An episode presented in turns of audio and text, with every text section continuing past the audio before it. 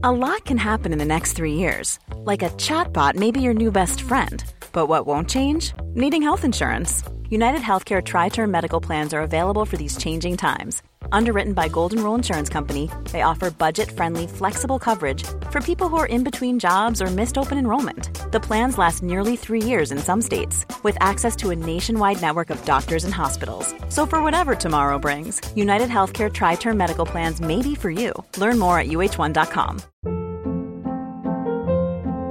Hold up. What was that? Boring. No flavor. That was as bad as those leftovers you ate all week. Kiki Palmer here, and it's time to say hello to something fresh and guilt-free. Hello Fresh. Jazz up dinner with pecan-crusted chicken or garlic butter shrimp scampi. Now that's music to my mouth. Hello Fresh. Let's get this dinner party started. Discover all the delicious possibilities at hellofresh.com. Wow. Nice. Yeah. What you're hearing are the sounds of people everywhere putting on Bombas socks, underwear, and t-shirts made from absurdly soft materials that feel like plush clouds. Yeah, that plush. And the best part? For every item you purchase, Bombas donates another to someone facing homelessness. Bombas. Big comfort for everyone. Go to bombas.com slash ACAST and use code ACAST for 20% off your first purchase. That's bombas.com slash ACAST. Code ACAST. Farándula 021, un podcast de cultura pop con periodistas, psiquiatras y vestidas. Comenzamos. Damas y caballeros, sean bienvenidos al episodio número 59 de Farándula 021. Un ¡Eso! ¡Bravo! Y les tengo una noticia para que no empiecen. La próxima semana, que es semana, semana santa, reina, adorada idolatrada de la vida del amor, muñeca, puerca, lagartona, pollodrila, no va a haber podcast. Vamos a descansar. Pues sí. ¿Por digo, qué? Porque Pilar lo exigió. Es que quiero seguir haciendo un mueble, estoy dándole rudo a la carpintería y necesito tiempo para acabarlo, porque si no, no lo acabo, chicos. ¿No lograste de clavar, este, perdón, no. lograste, ¿cómo se llama lo que estaba haciendo? ¿Ebanistería o qué era? Ebanistería, sí, bueno, es ca- Ebanistería, sí. carpintería fina, obviamente. Pero estabas clavando, cuando te dije, ¿qué haces? sí. Clavando y me colgaste y ya nunca me enteré. Sí, clavando un clavito. que no con. Pablito. Que no con Pablito. Pablito es nuestro operador, pero el que Pablito es castu. Sí. ¿Verdad? Es castu. Virgen, virgen y casto. virgen y mártir como tú. Ay, sí. No, Bueno, no es no, no, no, es no, una no, broma. Mira, yo nada más mártir. Nada más mártir, sí. No, tú ya, ya de virgen no tienes Pues nada. no, porque me caí de la bicicleta No, a los mi vida. 13 años. Tienes una relación con un hombre en Monterrey. Pues sí, pero yo no la escondo, no como Mere. Sí. ¿Pero quién le esconde? Tú escondes a tu marido, Mere. Jamás. Ah, no. sí, sí, sí. Que el otro día dijiste, el Joto es él, no yo. Sí. Así dijo, ¿verdad? Qué feo, ¿no? Le dije, ustedes son pareja gay. No, no, no, no, no, yo soy heterosexual, él es Joto, así me dijo, ¿eh? Sí, sí. Te lo juro, y dije, pero Mere, sí, porque seré pastelero, pero straight. Así me dijo Mere. No, no creo tanto así. Sí, Sí. merengón, Jamás lo negaría. no. Jamás. Oigan, Mauricio Valle, Pues son- Mauricio, Mauricio, Mauricio, ra, ra, ra, ¿cómo estás? Muy bien, contento de escucharlos, listo para platicar. Y, y tengo mi nueva sección y estoy muy contento de presentar mis discos, Muy bien, muy bien. que ahora son míos. Oye, Mauricio, y el, a ver, ya que estamos en la numerología, el 59, ¿qué es? E- Es un número, es un número ambiguo, porque el 5 más 9, sí, no, no, es tan, no es tan buen número porque no nos da claridad, no nos da la certidumbre que estamos buscando siempre, este, porque habla mucho de la soledad. El 5 y el 9 son 14, 14, y el, y el 1 más el 4 es 5, y es un número solitario, el 5, por si ustedes no lo sabían. Eh, ¿Por qué? ¿Porque es non? Porque porque es no, y no se puede dividir, y si no puedes dividir, pues es muy triste. Sí. Porque hay sí. números pares y números nones. Pues yo también soy no. Yo también. Tú Tú y eres- yo somos los únicos Fíjate, nones de este lugar. fíjate. Fíjate, Ah, Horacio. ah, porque, porque Mere tiene su hombre. Sí, Manny. Manny, su hombre. sí. Pablito, su bicicleta, que con esa anda. Luego, eh, Paul con O, que está en la computadora, pues eh, paga, paga por sexo. ¿Y Mau? Y Mau está casado. Tiene su mujer ya desde hace muchos años. Muy ya. casado con mijitos. Y luego la supermana, pues cada día tiene un marido diferente. Sí. O sea que los únicos non, Espérame, ¿y Jeremy lleva cuántos, cuántos años de relación, Jeremy? muchísimo. Dijo, mucho. dijo ¿cuántos? ¿Siete o algo Ajá, así? que como siete y... y- Y también, ¿qué creen? Con un hombre. Ay, no. No, ¿En sí. qué te basas? Sí, Ahora no, sí bueno, me pues dejaste sí. yelé. Pues sí, Nunca sí. lo hubiera No, pensado. Pero sí lo, tampoco, sí lo ¿no? quiere mucho a Jeremy y lo saca a pasear todas ¿Are las qué? mañanas. Are- ¿Cómo A está? Jeremy. Entendí. Ahora ya Ya, Pilar, si se me estaba Se está trabando. adelantando. Mira, Pilar, lo hiciste a propósito. Sí, porque tuviste un furcio. Pues sí, pero yo no le estaba criticando. Con... Sabía que estaba clave y clave, ¿verdad? Pero clavó bien, Y no clavó Y mal. hasta barnizó. Barnizó, sí. Sí, barnizó, pero le- eso sí le quedó muy pegajoso. Pero bueno, ya. Es que luego se te hace bolas el barniz. Sí, el barniz o el engrudo. Vamos a iniciar con esto. Ver o no ver o no ver. Y vamos a comenzar hablando de esta serie de ocho episodios, The Girl from Plainville de Hulu. Pilar, ¿de qué va? Bueno, mira, nos cuenta la historia de una jovencita casi adolescente, eh, enamorada patológicamente de un chico que él sufre de crisis de depresión. Este chavo se ve incitado por su novia, por ella, a través de mensajes de texto a suicidarse. A partir de este evento, esta chica adopta una extraña postura como de viuda enloquecida. Y un policía que está investigando el caso, obviamente a partir de esta chica, se da cuenta cómo está la onda y pues claro, va a descubrir la verdad. Mauricio Valle, ¿qué te pareció esta serie The Girl from Plainville? Fíjate que me gustó bastante. Yo en su momento seguí el caso, siempre fui leyendo todo lo que iba sucediendo y, y fue muy importante porque, bueno, es la primera vez que se empieza a juzgar a alguien por a través de este tipo de información y todos los textos y para mí fue muy interesante. Entonces llegué con demasiado morbo a verla y, y disfruté la narrativa que no era lo que me estaba esperando y, creo que está muy bien realizada, creo que te lleva muy bien a través de la, de la relación de ellos dos, construyen muy bien el momento eh, en el que los dos se encuentran, entiendes muy bien por qué están agarrados el uno del otro, la construcción familiar. Creo que los actores están muy bien. Se me hace que es una muy buena serie de Hulu, la verdad.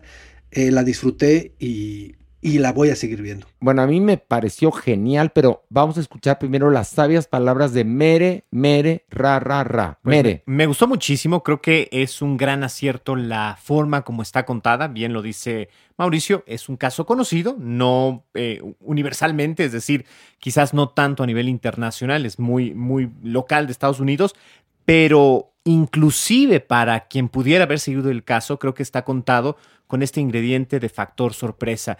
Eh, es muy hábil cómo van narrando la historia para dejar estos cabos sueltos que pueden llegar a ser giros de tuerca o momentos de emoción. Eh, eso es muy eh, inteligente. El trazo de los personajes, de la psicología de los personajes también es fantástico. Ella está genial. Ella Creo está que genial. Ella es uy, uy. verdaderamente un Sí, monumento de, de- de actriz en, esta, en este papel. Y pues la problemática de las enfermedades eh, mentales, de los trastornos No, mentales. pero, pero, pero aquí lo que es muy interesante, perdón que te Ajá, Bueno, interrumpa, es como- cómo esta hiperconectividad Sí, que sí, tenemos sí. hace que ella, a través de mensajes de texto, lo motive Claro, a suicidarse. claro, claro, eso claro. es, eso es el, el- yo creo que el, Pináculo. el pin- no, No, es como el, ¿el cerillo? el, El lumen, no, es el el, lumen. epicentro Sí, claro. de esta historia, el Sí, sí. epicentro de esta historia. Sí, de ¿No? acuerdo. Pero yo también, bueno, nada más quería como comentar un poquito alrededor de esto, que aparte de las redes sociales, sabemos que están en texto, pero también de repente en los canales, y cómo ella está enganchadísima en programas de televisión. En uno en especial que reproduce constantemente porque la dañó, porque la dejó cucu. Entonces estamos viendo a una generación ya con problemas psicológicos muy fuertes a partir tanto de las redes, de la hiperconectividad y de la televisión y del exceso de series. Que justo es a lo que que eso iba es lo que es muy interesante. A ver, Mere, te robaron las palabras. No, no, No, no. Que debemos no. poner atención a todos estos trastornos eh, eh, mentales que pues están a la vuelta por mil cosas, por redes sociales, quizás por COVID, por encierro y por todo. Y que se están convirtiendo en un caldo de cultivo de problemas mayores. Maniguis, y que es el día por día, Sí. cada vez más y más y más. Ahorita que No, estaba... será el día a día, no el día por día. Ah, espérate, no, ya, espérate, No, no, de aquí sales graduado de Harvard. Sigue. Maniguis, ahorita que estaba escuchando a Pilar su sinopsis, ¿Qué? la gente que no supiera que es basado en una historia real diría, ay no, pero qué buen escritor, ¿cómo se pudo imaginar este tipo de cosas? Y no, Aniwis, existen, existen, y no nada más en Estados Unidos, ¿eh, No, no, no, no, no, no, no, no, esto es mundial. Y No, otro bueno. detallito que les también me pareció interesante, importante, es que ellos apenas, esta pareja de jóvenes, apenas si se han visto eh, físicamente un par o un par de veces en la Sí, vida sí, sí. y tienen una complejísima relación a partir de esta virtualidad. Y yo, no es por nada, pero sí me hizo de repente foco rojo con eh, jóvenes que conozco, sobrinos, hijos de mis amigas, que han estado en, y que estoy viéndoles ahorita estos rollos medio autistas, medio que no dejan que los padres vean con quién están hablando, se duermen con los celulares y las compus, los iPads al lado de la cama con sus amigas, con sus amigos, o sea, sí me aterró, Pues creo los- que ajá. esta, esta serie retrata muy bien esta problemática. Los padres no sabían de la existencia del, del Claro. otro. Es, es impresionante, ¿no? De repente, como cada uno de repente se, se topa con un problema de, este, de esta dimensión y ni siquiera imaginaba que existía el otro en la vida tan, tan conectada de, Oye, del, del hijo. Mauricio, una, una pregunta. Tú que tienes mijitos y, bueno, tienes una hija que es preadolescente, ¿no? Más o menos. ¿Cómo Sí, vas sí. a enfrentar estos problemas como padre? No, no sé si le vaya a dar luz a alguien, pero mi teoría, que, que es muy opuesta a la de mucha gente, yo trato de, de, no de exponerlos, pero de vivir todo con ellos. de- o sea, trato de ver cosas más que van más allá de su edad con ellos, porque les genera preguntas, ¿sabes? Y, y, y verlas de forma natural y hablarlo. Entonces, eh, como esta obsesión, o sea, si tienen una cuenta de TikTok y está cerrada o está abierta, y entonces para mucha gente es un pedo y es hablarlo, y entonces el niño eh, puede tener una cuenta que no sabes que tiene y la tiene escondidas, entonces si a Marcela de pronto le entra esa obsesión que la tenga cerrada y entonces Siena la cierra, ella sabe que a mí no me importa si está cerrada y abierta y entonces siempre tiene la confianza de venirme a contar si alguien le siguió, si alguien le dijo y, y lo, y lo hago como tan natural y se vuelve un tema de plática día a día, cualquier tipo de cosa, ¿sabes? O sea, no me espanta y creo que, o sea, a nosotros nos pasó, ¿sabes? A- nosotros vemos esto, pero yo me acuerdo de mis papás que me decían, es que te la pasas viendo la tele, es que no puede ser, sé cuántas películas, es que...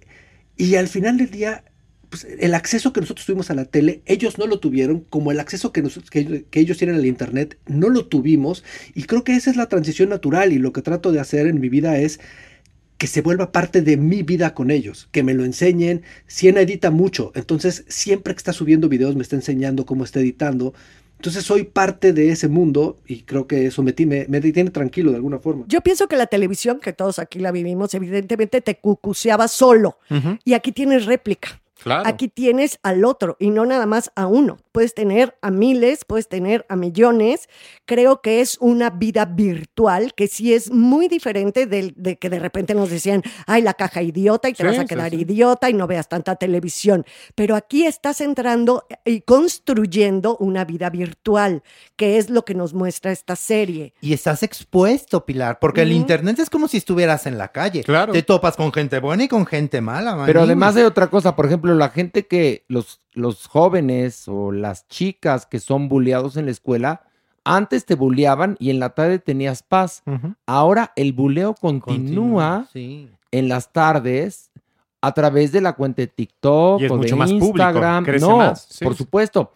Y por otro lado, yo tengo amigas cuyos hijos las tienen bloqueadas de sus redes sociales. Claro. Porque también tenemos derecho a la privacidad, pero una cosa es la privacidad de un menor y otra cosa la privacidad de un adulto. Claro. Y yo cuando empecé a ver... eh, qué eh, difícil, ¿eh? Sí, estas cosas de repente, ¿no? De, eh, ¿con quién estás? Y, le decía un- una, la hija de una amiga, le decía, estoy con mis amigas, pero ya córtale, o sea, ya es noche. No, es que vamos a dormir juntas. Ah, mira. O sea, porque tienen el iPad y duermen, y, Claro. si, no- y si se los quitan, les entran también un- unos niveles de ansiedad, sí. como Bueno. este chico arco de la serie, que Bueno, trae ya- broncas. Ya iremos viendo cómo esto se va a ir desarrollando a lo largo de los años, pero hay que estar preparados. Y bueno, vamos a la votación de The Girl from Plainville. Mauricio, ¿ver o no ver? Sí, claro que ver. Ver. Pilarica. Sí, por supuesto que ver. Mere. Sí, ver.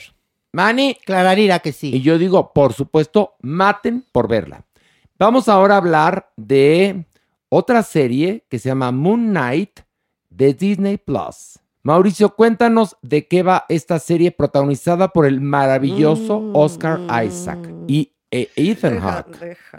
Por favor, Bueno, Mauricio. Este, empecemos por hablar que es, que es una serie totalmente separada al universo Marvel. Y está totalmente anclada a un personaje con trastorno de identidad disociativo. Y, y este personaje, por lo menos en el primer episodio, no nos queda claro, pero empezamos a ver que, tiene eh, ese trastorno, tiene lagunas, tiene, lagunas en la memoria, recuerdos fragmentados de otra vida.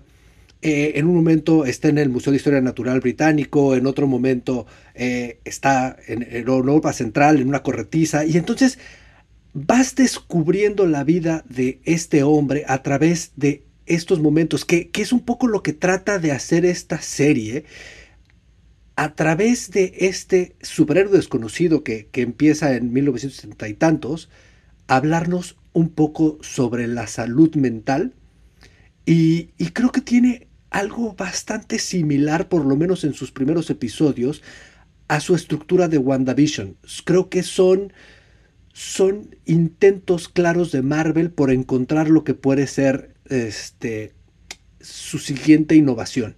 Me parece interesante, no me parece que va a cambiar la historia de Marvel, pero me parece una serie que sí tiene algo que darnos y que vale la pena seguir con ella. Mere. Pues me gustó. Creo que eh, es un- un- una propuesta muy bien lograda. Eh, yo lo hemos dicho muchas veces, a mí no me gustan los superhéroes y este me pareció pues diferente. Este, creo yo que eh, este personaje que vive en Londres logra como captar un poco este humor inglés. Por momentos lo, lo- encuentro muy chistoso. Estos como momentos que de repente se cortan, que parece que viven la realidad en los sueños, medio onírico, pero tal, me parece también muy bien manejado. Y creo que también algo que disfruté yo mucho fue la música que acompaña a la serie. Tiene un muy buen soundtrack. Pues yo me pasé a desesperar, muchachos. ¿Cómo? ¿Por qué? Sí, me agarró como un poco la desesperación de que, que, pues no sé, por las estructuras tal vez más conservadoras de cómo nos presentan a los superhéroes, ¿no?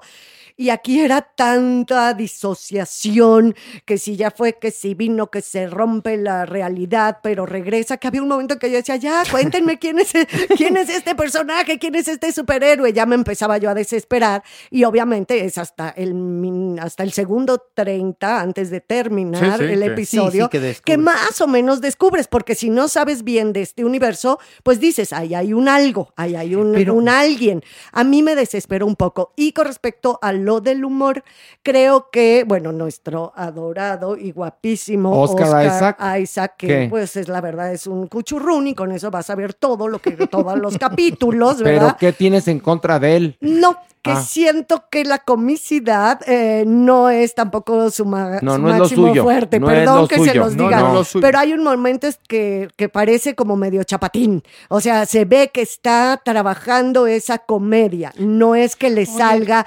natural. Por la forma de caminar, por la forma de Sí, las totalmente, caras. totalmente. No es algo que él maneje como un tono fuerte, ¿no? Así decimos actoralmente. propio, tu tono sí. fuerte es este. Y entonces yo le veo las costuras un poco a su comedia. Ay, pues a mí sí me gustó. Y mucho, Maniwis. Me, divir me divertí. Pero no te enojes, pero Me divertí. Pero a ver, o sea, dale una cachetada a Mere no, o a. Pilar o a mí, ya, No, no, yo agresivo. yo sería, sería, bueno, incapaz de Ah, golpearlos. sí, a mí ya me has golpeado, Pues ¿eh? porque te lo mereces. Ah, ya ves. Pero nada más en el haber. ¿no? Ah, bueno. No, yo la disfruté muchísimo, me divertí, me encantó conocer un personaje nuevo, la verdad.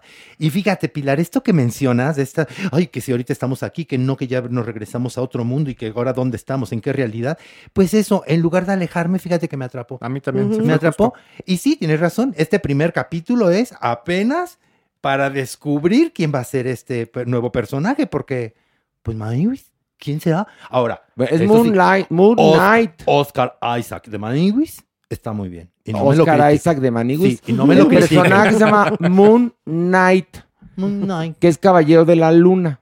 Ay, eso ya te lo sé, porque Merengón me lo tradujo. Ah, qué bueno.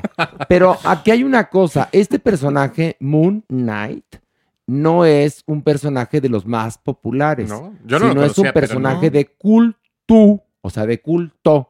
Entonces, los muy fanáticos están muy felices y al momento que llaman a alguien como Oscar Isaac, que eventualmente tendrá dos Óscares, entonces le da, pues, le da un, un- un Un peso, peso. le da un peso a la serie y les va a funcionar muy bien porque saben perfectamente cómo enganchar a su público y yo creo que va a ser un éxito, se los digo. Sí, sí. Y bueno, Mauricio, Mauricio, ¿quieres agregar algo? Vamos a ver o no ver. Ver o no ver. Ok, ¿va a ir o no ver? Ver. Ver. Pilar, Pues sí, ver. Mere, Ver también. Manny, Ver.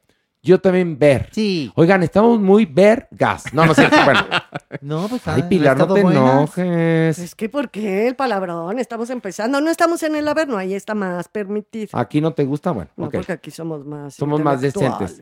Y bueno, vamos a hablar ahora de Slow Horses, serie de Apple TV Plus.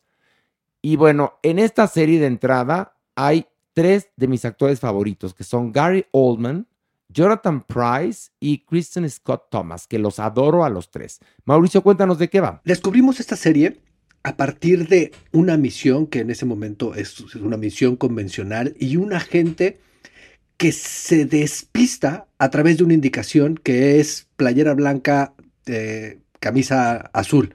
Y él se confunde y empieza a seguir a la persona equivocada y esto se vuelve un evento tan vergonzoso para estos agentes británicos que lo degradan a esta agencia, que es a lo que le llaman los slow horses, los caballos lentos, y los mandan a hacer básicamente a estos agentes que fueron más torpes trabajo de oficina. Eh, y, y esa es la vida que vamos a descubrir, estos hombres que viven ahí y que están luchando por ser revalorados. No cuentes más. Pilar, ¿qué te pareció? Pues yo la adoré. La verdad, me divertí muchísimo. Las actuaciones no pueden ser, cómo está contada la historia, aparte que tiene una producción que no te la crees. Y ahí sí la comedia, señores, ahí sí es de una sutileza.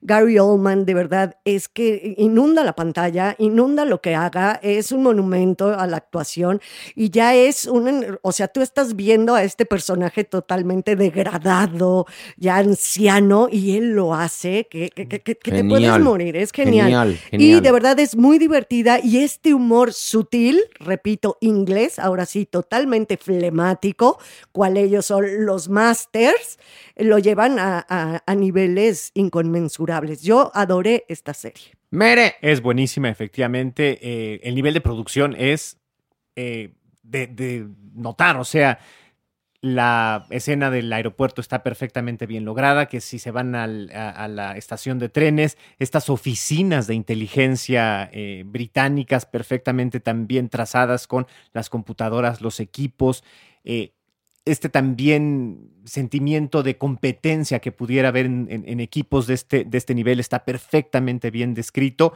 El sentirse relegado, el, el haber sido llevado al- a, la, a la ignominia después de un fracaso en una circunstancia laboral como esta y el deseo de salir y de demostrar la capacidad, creo yo que está perfectamente bien retratado. Maniwis, ¿la viste o no? Porque Sí, luego, luego vienes a platicarnos Bueno, de que series que, no. Ay, que no, pobrecito de ti, no te hagas. No, no es cierto, Sí es broma, sí las ve. Que no le entiendes diferente, ah, bueno, pero ya sí no te enojes, veo, ya no ¿eh? te enojes. ¿Y luego? Pues de esta me encantó, Ah, ¿Y si le entendiste? Clararira. A ver, ¿de qué va? Siempre nos estamos quejando, Maniwis. ¿De qué? De que, ay, no, es que fíjate que se tardó en empezar la serie. No, o que la película muy lenta. Pues no, esta empieza desde el primer segundo, Sí. Maniwis. Desde el primer segundo. Evidentemente empieza desde el primer segundo, mi Como amor. todo, ¿eh? Es no, como pero la- todo en la no, vida. no, no, no, no. Ay, pobrecito. Te entiendo, Maniwis, tienes Gracias. toda la razón. Gracias, muchas Hasta gracias. la las cosas Dinamismo, Empiezan en el segundo segundo. Sí, no. No, lo que quiere decir Maniwis Cuando está empezando, ya terminó y dice en fin.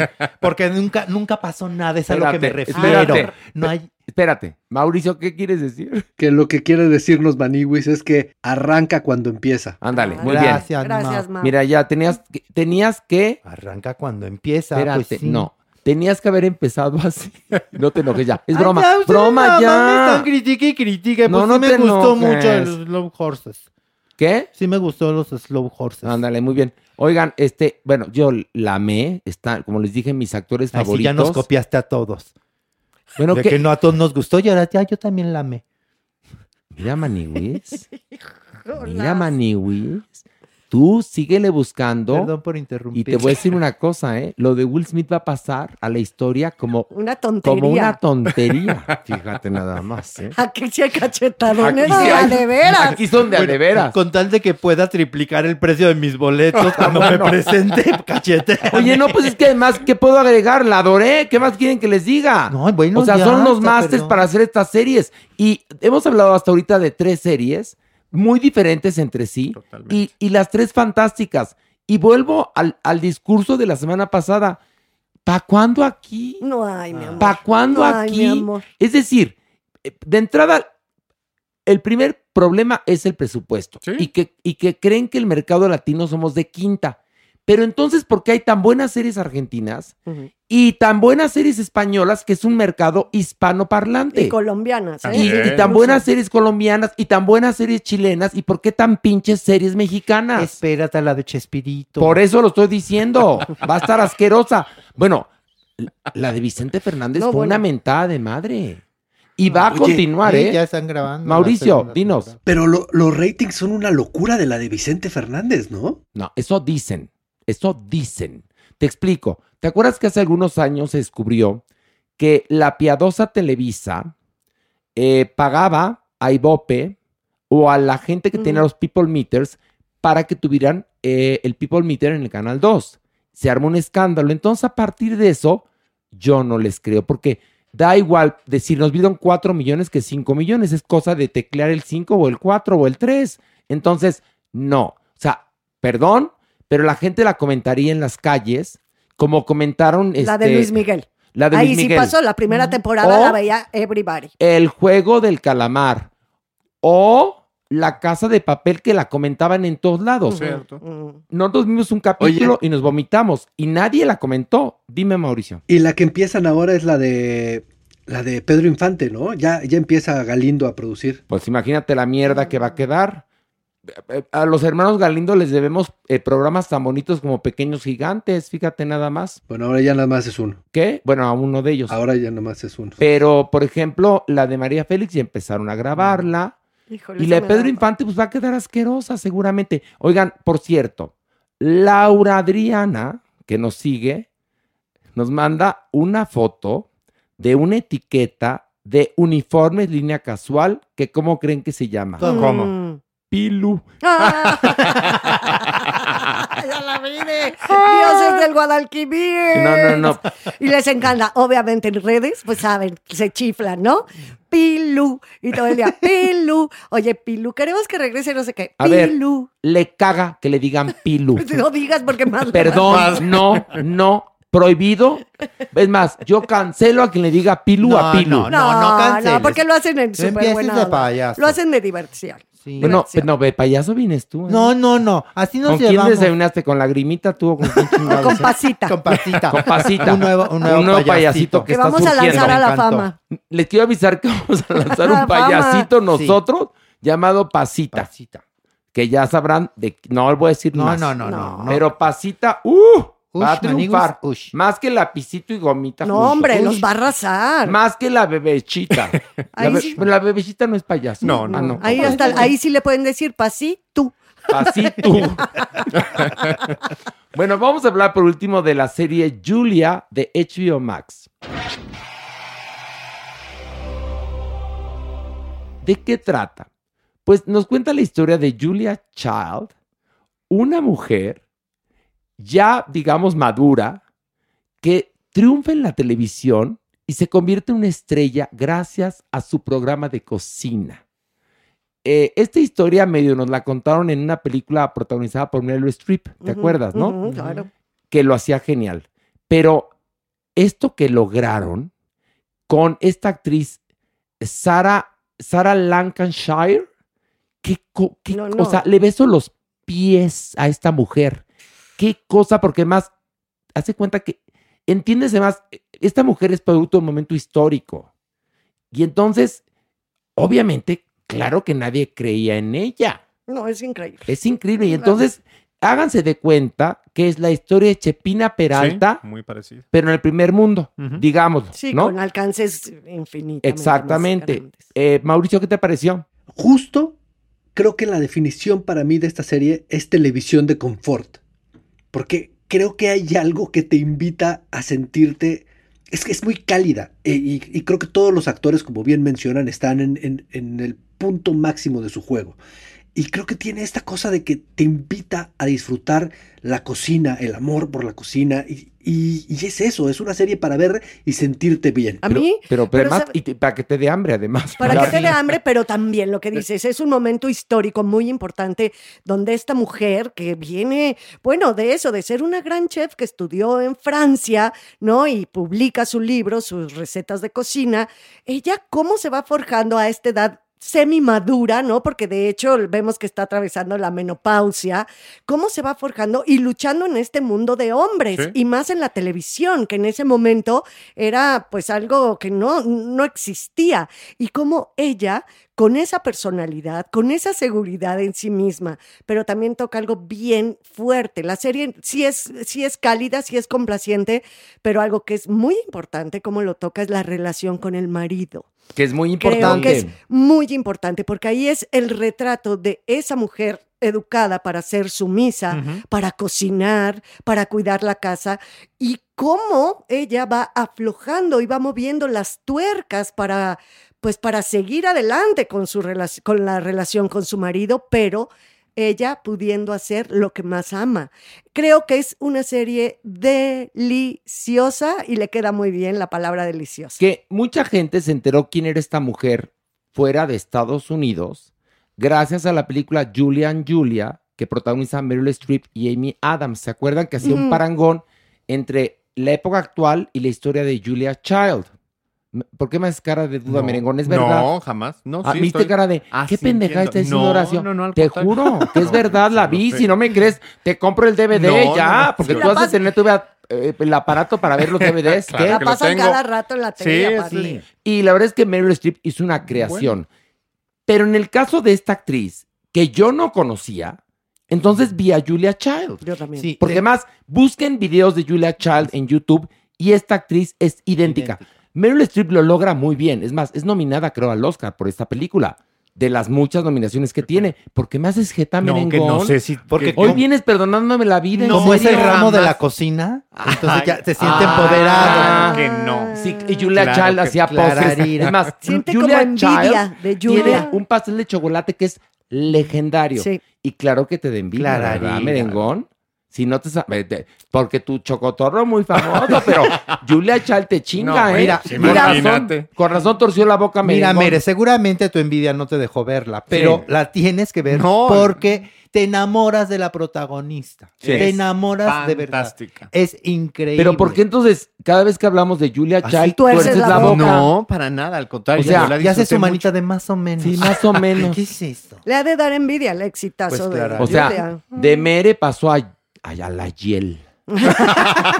es la Yel de Mere. Un Mere, un Mere relleno de Yel. Otra, otra cosa ¿Qué? padre de la serie es que bajita la mano por medio por debajo del agua también critica la espeluznante forma de comer de los norteamericanos. Sí, también. Eso también es súper Sí. interesante, ¿no? Como Sí. ella dice, bueno, a partir de este programa, ¿qué va a suceder dentro de la televisión pública? Que ahí también históricamente es muy importante, ¿no? Dice, es cómo logra convencer al marido diciéndole, es que vamos a cambiar la forma de cómo comen los norteamericanos. O sea, tiene muchas bandas, tiene, creo que tiene muchas vueltas de tuerca la historia, que podría ser ramplona, simplona, ya ves que si la hicieran, como dice Horacio, aquí en México Pues sería... sí. Sí, la de Chepina La de Peralta, Chepina Peralta. a ver, sería Bueno, patética. lo toca en la misma serie. Cuando no creen en el proyecto, el, se- El- productor, ¿no? Que en ese momento tiene el poder de decidir si va o no va.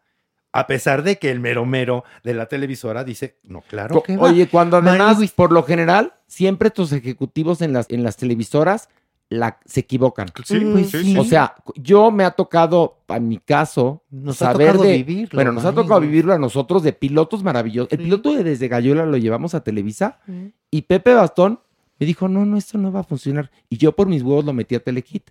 No, pero por ejemplo, ¿sabes de muchos otros que han rechazado o que te, te citan y hay una serie de expertos, entre comillas, Mm. que te dicen, no, pues cámbiale esto, cámbiale aquello, dile, pues no, compren otra Sobre cosa. texto del focus group, ¿qué tal? So pretexto del focus group. Pero obviamente también le pasó eso a mi Julia Child. Pero creo que también eso es parte de lo, de lo más emocionante que tiene, ¿no? Ah, ya, La pasión. ¿sí te gustó? No, a mí me gustó ¿Y muchísimo. por qué tuerces la Ay, boca, no, claro. Qué envidia. Este, Te la envidia. pasión que ves en ella en construir justamente esta carrera, en cómo ella está dispuesta a todo Mm. por lograrlo y se va desafiando la relación Ahora, con el marido, con el padre. Produce con- HBO Max, Sí, que es impecable. impecable. Y, y les juro que como mexicano me da mucha envidia ver que produzcan tan bien. O sea, ya verás la serie de María Félix cómo va a quedar, en serio, Mere. Te lo O sea, creo. con ceniceros de, de, de, de, de hoy, ¿no? Y vestidos de casa tostado y, con las una escenografías. ojos claros Sí, haciendo y con las escenografías de lo que so- sobró de bodas de odio, de cuando Christian Bag estelarizó. no, en serio. ¿Pero por qué? Por, Por guapo, chapas. guapo. Por Porque más, ¿sabes qué?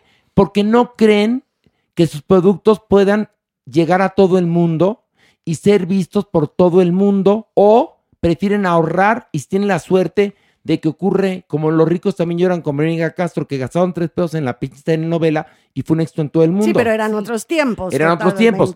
Y había buena escuela de televisión en México en ese momento con respecto También. al melodrama. Pero También. actualmente tampoco las producciones quiere pagar a un especialista, a un especialista No. de diseño, a un especialista de imagen, No. Aquí en a- México a, un no. historiador. a- no, les da igual. A ver, haces escenografía. A ver, hazme una como de los años 40, ¿no? No, pero tendrían No, que bueno, tener. a. O sea, en estas series de las que estamos hablando, por ejemplo, en, el- en la de Julia, pues hay un diseño No, no, no. de producción Sí. impecable. A ver, Mauricio, una pregunta a lo mejor es muy estúpida, pero ¿por qué no lo logramos aquí en México? O sea, en verdad, no nos ha salido bien una serie de época. Dinos, Mauricio, por favor. Yo creo que el especial Las de Época sí tiene muchísimo que ver con el dinero. Eh, tiene que ver con el dinero, pero todo parte de la escritura. O sea, desafortunadamente, el lado más bajo de, la creatividad de nuestro país es son los guiones. Y, y pues por ahí empieza y en las de época termina en el arte. Termina en que llenar un cuadro de esos puede costar millones de pesos y que la, que la gente al final del día que podemos decir misa, pero al final del día, si tú haces un taco de ribeye y haces un taco de tripa y el de tripa se vende más que el de ribeye, vas a hacer más de tripa. Y eso es lo que nos pasa aquí, que llegan, intentan hacer cosas, intentan invertir dinero, intentan transformar un poco y de pronto hacen una cosa con tres pesos y ven que la gente está viendo más la de tres pesos que la otra y pues el dinero manda. Entonces en lugar de seguir tratando de transformar la industria, siguen los hábitos de consumo del país y ahí tienes nuestra gran desgracia, que ha pasado en pocos países. eh, Bueno, ha pasado más en Latinoamérica, pero China es una muestra muy similar a lo que nos pasó a nosotros. Netflix en China le dio un giro a su, a su producción igual como le dio aquí. Las telenovelas de Netflix, pues, pues sí, es lo que la gente compró más. Pero ¿sabes qué pasa? Que a final de cuentas, quienes hacen televisión o hacen series también tienen una responsabilidad social. Porque si me dicen, te voy a pagar para que les des mierda, no le entro, la verdad. Porque nos gustaría que nosotros tuviéramos un paladar más sofisticado y con un paladar más sofisticado podemos hasta discutir con ideas en lugar de discutir a mentadas, ¿no? Y podríamos abrir mercados y entonces que la industria creciera y entonces habría más estudios, más competencia, pero además para la desgracia de, de estos que ahorita tienen una especie de minita de oro produciendo mierdas en nuestro país de series horrendas que son como telenovelas ramplonas, pues tarde o temprano la gente que tiene plataformas irá picándole a otros cuadritos y va a caer en esta serie, por ejemplo, de Julia. Pero ya hoy, Horacio, ya hoy mismo, o sea, tú puedes ver el número de suscriptores que hay para Netflix, por ejemplo. No, pues ya es, es muchísimo en este país. Ya la gente está viendo esas series. Pero, la pero, gente espérate, no, pero también, cosas. pero ven, ve, Sí, lo estaban lo viendo sé, lo sé. en México la versión de William Levy de Café con aroma Ah, de sí, mujer. sí, no sí. chingues, No, yo sé, Pilar. pero por ahí unas que otras yo creo que pasan también a, a echarles ojito y también con las recomendaciones que van oyendo aquí y allá. Yo creo que en ese sentido, por eso también la gente ya no se la traga tan fácil de decir, o sea, ya sé que sí se consume, obviamente, la basura, pero creo que poco a poco, a partir de lo extranjero, estamos sofisticando paladares. Pues ¿Y saben que- De alguna u otra manera también este ingrediente está en Julia, esta pasión por hacer televisión, el hacer estos guiones, el repetirlos, el ensayo, el set perfecto, la iluminación, cosa que aquí sabemos ya ni siquiera se cumple. O sea, es sacar proyectos televisivos al vapor sin este rigor que, es, que, que se necesita para tener un buen producto. Pero Horacio tiene un punto buenísimo, es de verdad, el diseño de arte es penosísimo. No, sí. Aquí cuando entra eh, Julia a la tienda departamental, eh, es lo que cuesta, yo creo que esa, esa tienda depart- de, de- departamental más las vidrieras, ¿no? Los escaparates, definitivamente yo creo que cuesta eso nada más, cinco capítulos chafas de La Rosa de Guadalupe. No. La- lo- un, cada capítulo de La Rosa de Guadalupe debe costar 50 centavos. Por eso, o sea, un O sea, aparador, un es lo que te aparador digo. de- No, es uno, un cenicerito de los que tienen ahí. Y tú imagínate cuánto debe de costar un capítulo de Don Tonavi. No, No, esa bueno. es la serie más cara de todos los tiempos. Y fue rentable, ¿no? ¿Estamos de acuerdo? fue. Uf, que sí, Tan ¿no? fue que ahí vamos de largo con varias más, ¿no? Bueno, entonces, ¿por qué no ven ese lado del negocio? ¿O qué nos consideran como todavía, este, piensan mucho que somos un país de jodidos? Como decía el Tigre Azcárraga en su momento. Como Mere que nos torcía la boca ahorita que hablamos bien de Julia Estaba envidiosóngoro. sí, Estaba con envidia cuando hablas de, Sí. de grandes No, cocineras. viene, ahora ta- fíjate, tan, tan, tan la odia a Julia Child, sí, pobrecita mujer, que no te hizo nada, que dejaste el grinder por un momento. Sí, lo aventó. Lo aventó. Él se cree el rey de la pastelería, ¿no? Y cuando ve, pues que. Pero sin ni, ni prender el horno sé yo. Ay, Ah, pero ¿qué tal cobras? Ah, Sí. bueno, es- es Ahí la hornilla cosa. la traes bien caliente, no te hagas. ¿Qué tal bates el huevo? ¿Qué tal Ah, bates el huevo? O nada más lo comes porque la pancilla también ya viene. No, ya baja un poquito. un Si poquito, ya bajaste, pero a la, a la mesa, mi amor. Te La- cayó la panza en la ¿Bajaste al mesa. averno? Bajas- Ahí va, estoy bajando, sí. La panza ya ven las rodillas. Bueno, vamos, Mauricio Valle, ¿ver o no ver esta serie Julia de HBO Max? Claro que ver. Ah, muy bien. Mere. Por favor, véanla. Ah, ahora sí, por favor, véanla. Cuánta hipocresía. Mani, mani, mani, Wish. Clararira, que la vean. Pili. No, no sé qué. No. María del Pilar. Angélica María del Angélica. Pilar. Dígame, ¿ver o no ver? Por supuestísimo que sí ver. Y yo también digo, ver, por favor. Y en serio, miren, ¿se acuerdan de esta serie española, Los Almacenes eh, Velvet? Bueno, se veía pinche, pinche, pinche no la tanto, escenografía, ¿eh? Y ¿no? no ¿Mandé? tanto. Y no, No tanto. Bueno, espérate, yo te voy a decir una cosa. Los Almacenes Velvet está inspirada o un poco plagiada inglesa. de Mr. Selfridge, Claro. que son unos almacenes que hay actualmente en Inglaterra. Esa serie sí parece que la hicieron verdaderamente artesanos, es preciosa. Y después veías la de Velvet y decías, esto parece suburbia, ¿no? Y triunfó como loco. Y triunfó porque era una serie, telenovela. sí. Pero ya no te digo si lo hubiéramos hecho. Aquí, aquí nos sale bien barata de primavera. Ay, sí, claro. ¿Te acuerdas? Barata de primavera. que era una ternura que veías, dice que era el, Que era el era París, Londres. París, la, la gran boutique. La gran boutique Claro. les quedaba igualita. Bueno, este, entonces ya acabamos que ver todos. Sí, Sí. Clararira. Hoy puro ver. Qué bonito. Puro A ver. mí me gusta ver. Ay, sí, o sea que si usted tenía ganas de ver, hoy vea. Con los ojos cerrados, vea. Estas sí, la verdad, estas cuatro pueden, pero Sí. con los ojos cerrados Claro. ir a ver. Diferentes opciones, pero muy buenas. Confíen en nosotros, se los juro, que hacemos el trabajo sucio por vosotros, como dirán los españoles. Y vamos a esto. Del pink al punk.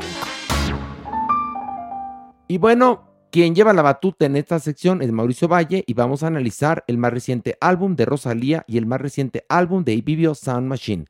Mauricio, ¿con quién quieres comenzar? Con Rosalía y Motomami. Así llama el álbum Motomami y suena así.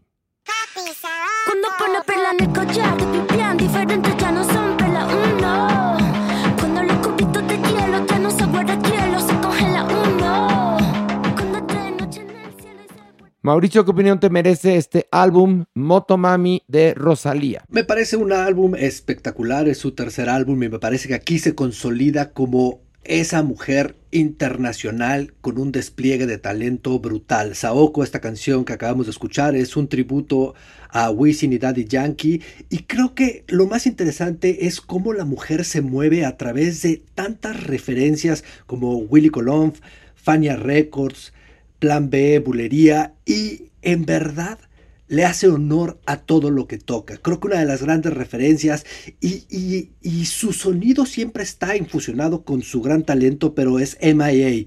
Y este álbum en especial me parece que la mujer en verdad se consolida a nivel internacional y eso es algo que me da muchísimo gusto escuchar a una mujer de España hacer algo así en el mundo. Y es un álbum que me parece que todos debemos de escuchar. Y, y creo que hay que escuchar con paciencia, porque son sonidos que vamos a entender con las pasadas. Totalmente de acuerdo contigo, Pilar Bolívar. Bueno, es una explosión de talento virtuoso. No nada más talento, ¿eh? Yo creo que en esta mujer hay virtuosismo a tope. No puede ser que de repente, o sea, es una combinación de sonidos impresionante. De repente estás con una bachata, estás con algo urbano y luego entras a algo flamenco y hasta un cuplé. Dioses del Guadalquivir. O sea, sí tiene un abanico y todo con un sello absolutamente personal, con unas letras muy interesantes. Coincido con Mauricio, es de varias pasadas. O sea, te gusta a la primera, evidentemente, pero entre más lo oyes, más conectas y chequen las letras. La señora es hoy por hoy una, o sea, de verdad que sí está diciendo cosas muy, muy padres, interesantes, fuertes y heavies. No, sí, mira, yo lo estaba escuchando y decía, es que no puede ser esto. O sea, esto, esto es genial. Y si alguien no conoce a Rosalía y quiere conocer su música, si escucha Motomami va a quedar muy complacido o complacida. Pero como bien lo dice Mauricio, habría que, si no conoces bien a Rosalía, vete al primer álbum para que vayas ahora sí que entrando en calor y comprendas por qué, como bien lo dice Mauricio, esta es la consagración de Rosalía, que además tiene que ver con la presencia que tiene en todo el mundo, ¿eh? O sea, Rosalía, ahorita creo yo, es una muy humilde opinión, es la artista más importante que tiene España. Mm, Creo. Ah, por supuesto. Yo sí, creo, sí, ¿no? A, a- este nivel sí. Sí, a este nivel. Muy bien, lo adoramos. Y ahora vamos a escuchar a Ibibio Sound Machine con Electricity, así se titula el álbum. No,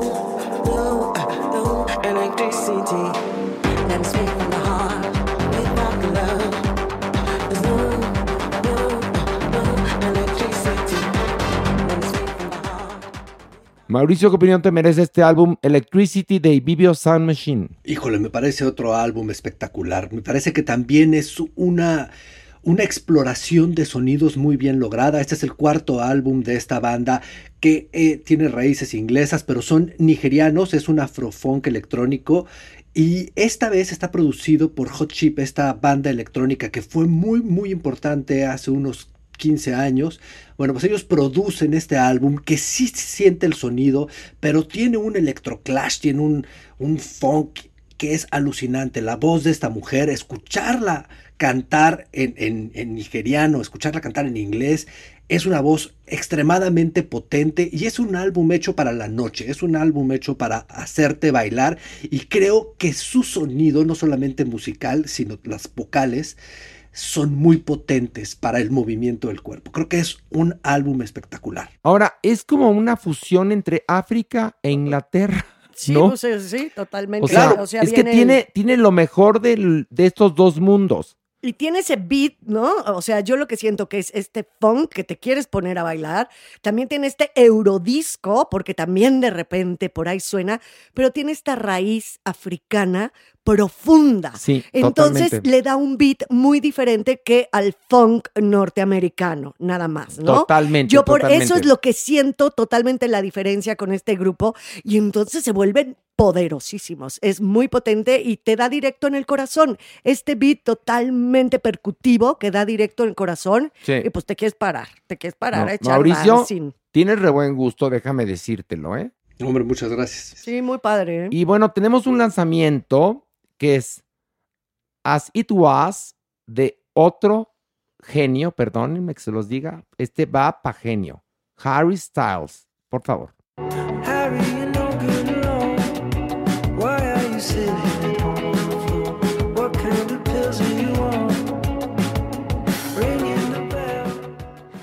Oye, Mauricio, cuando mandaste la canción al chat decías, adiós Madonna, welcome Harry Styles. Ah, lo que pasa es que eh, el, jueves les mandé un sencillo que yo era el que proponía, que era la nueva canción de Madonna, porque me parecía que era lo más interesante que había pasado en la semana, pero en la noche salió el sencillo de Harry Styles y bueno, pues ya Madonna, dije con Madonna nos vamos a divertir atacándola, pero, pero este, este es un súper sencillo y es muy interesante porque sí, en verdad es, es demasiado talentoso y ahora este álbum está enfocado eh, en uno, hacer un homenaje a Johnny Mitchell. Está totalmente estructurado a partir de su álbum Harry's House. Y la canción Harry's House es la que hace que él construya este álbum que se llama Centerpiece. Y lo que él trata de hacer es hablar de lo difícil que es para él seguir adelante sin voltar hacia atrás y lo imposible que se vuelve el pasado. Y, creo que hay algo muy cercano a lo que está haciendo The Weeknd en este momento, pero siempre tiene, tiene una voz diferente y una búsqueda diferente. Este, para mí es uno de los grandes genios contemporáneos, estoy de acuerdo contigo. Lo comparan con David Bowie. Yo creo que para nuestra generación, no, no, no la nuestra, pues, para los jóvenes, Para los adolescentes de hoy en día, porque yo lo valoro y lo adoro, pero pues no habla, no habla de mi generación, ni de la tuya, ni de la de Pilar. No. No, no, por supuesto. Por supuesto, sí, pero para los jóvenes sí es una voz. Porque además es un, es un, eh, un ícono de la moda, pero además eh, tiene unos videos impecables, pero además es guapo, pero encima es buen actor, pero, pero canta de no mames, pero, Pero qué onda, O sea, tiene todo. o sea, dices, O sea, perdón, es un genio, ¿no? O sea, perdónenme, es un genio, ¿eh? En serio, ¿eh? La verdad, y que además, cuando le llegue una buena oportunidad en la actuación o el papel que merece, la va a, la va a armar, reventar, la va a armar, porque lo que ha hecho en cine está bien. No sé qué pienses tú, Mauricio. Muy bien, y vienen dos películas suyas este año que ya está protagonizando, ¿eh? Entonces este puede ser su año. Pues ya ves, ya ves, ya ves. Pues muy buena recomendación. Eh, vamos a una pausa, Mauricio. Gracias, gracias. Y Gracias, nosotros Mau. Te queremos, Mauricio, nunca cambies. Dale Igualmente, chorros. igualmente. Descansa en la semana san- en la semana santa, reina, dorada, idolatrada de la vida, del amor, muñeca, porca, la grotona, pollodrila. Este, y nosotros continuamos después de esta pausa con sección Averno y con cachetadas a la manigües. Ahorita volvemos. Ah, besos.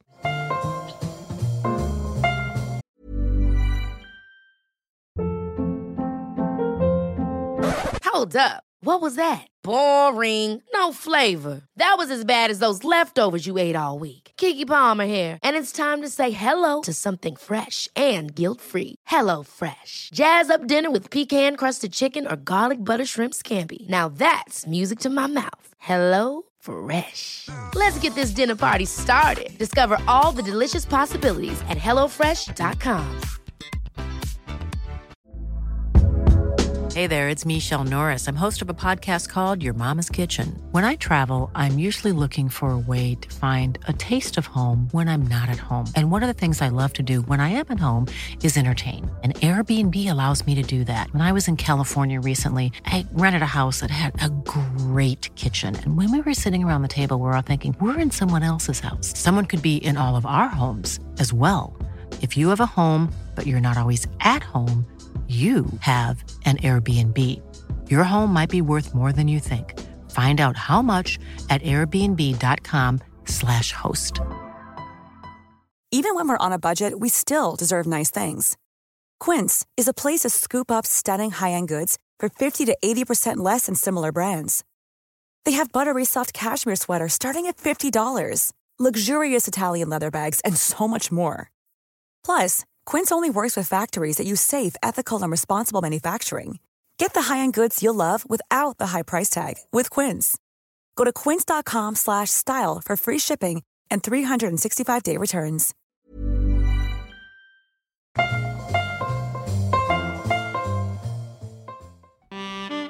Nuestra adopción responsable.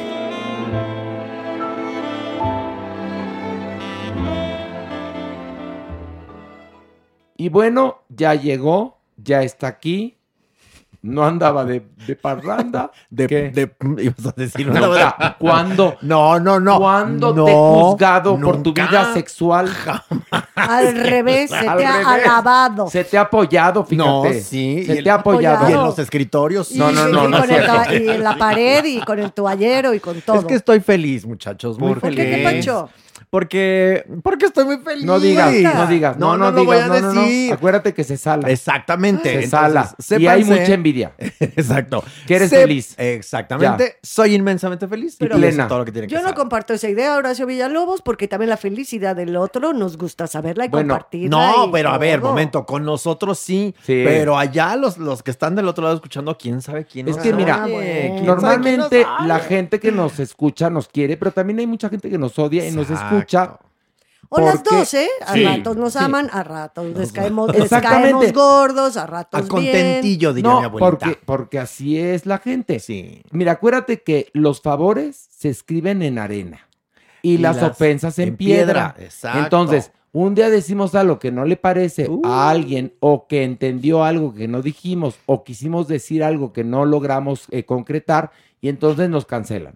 Entonces, hay mucha envidiosa Sí. que le daría mucho coraje por lo que estás pasando tú, que no vamos a decir más, porque se queda aquí en, la, en, el, en el ámbito familiar. Porque la felicidad es una forma de navegar en esta vida. Amo a Pilar porque ella tiene una canción siempre. Es la misma A flor de siempre. No, esta nunca te la había cantado ahora sí. Tú.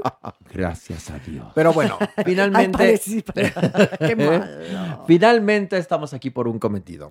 Y el cometido es ayudar a los que no tienen voz. Sí. Y el día de hoy les tengo a Thor.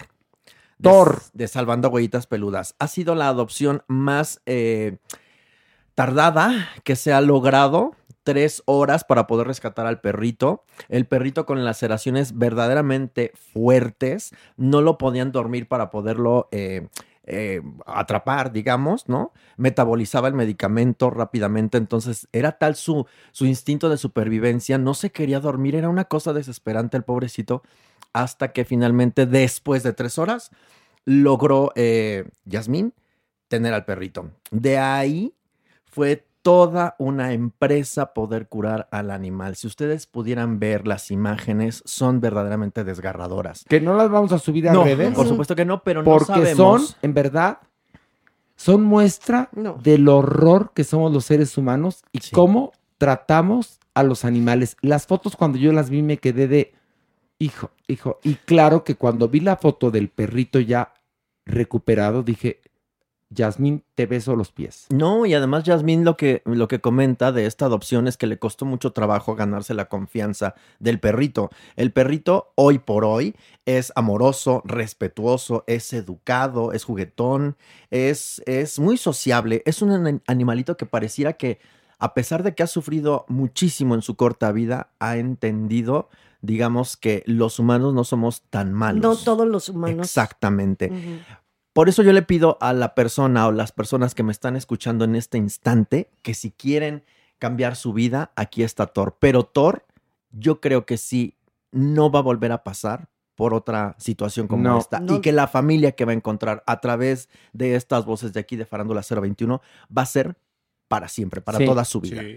Mira, yo le digo a, a mi bendición, le digo, mira, chula, tú sufriste mucho. Sí, sufrió mucho. Sí. De entrada, bueno, vivió en la calle y después estuvo dos años en un refugio porque nadie la quería adoptar por ser negra, verídico, ¿eh? Sí.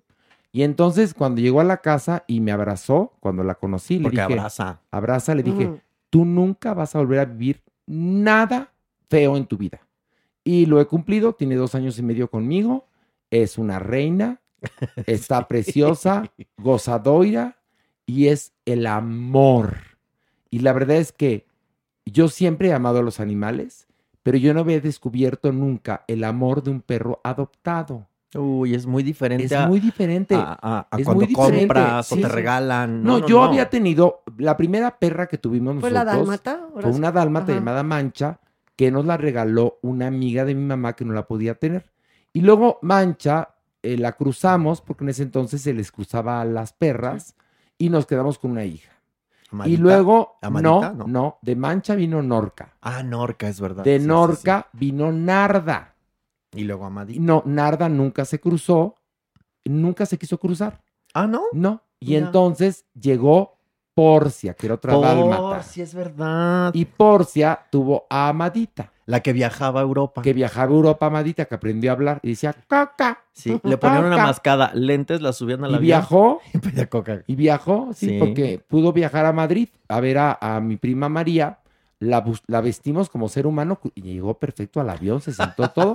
¿Y qué quiere tomar? Coca. Entonces todo el tipo coca. y se- la pobre perra tomó Coca-Cola todo el camino. Pero cuando llegó a Madrid, algo que declarar, coca. Y que me la regresan y descubrieron que era perra. Y ya la regresaron en una jaulita a México. No es cierto, Pues es broma. estas aventuras queremos que tenga Thor.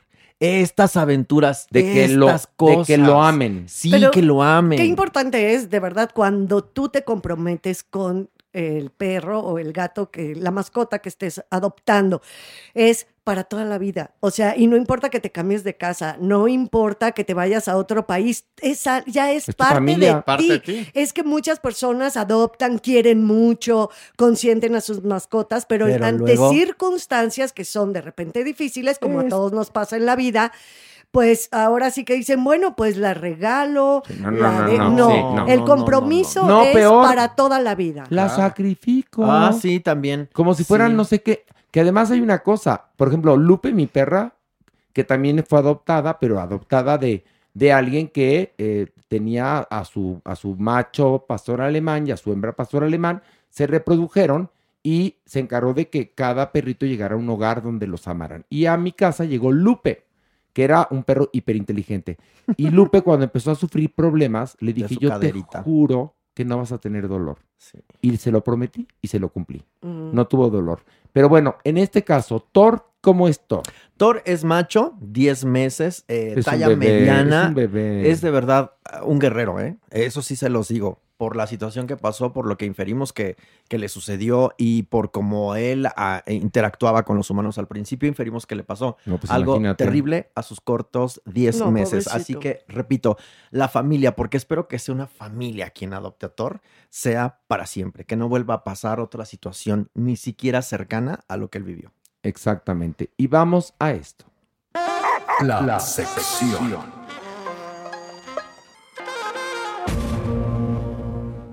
Y bueno, ya está aquí el cuerpo.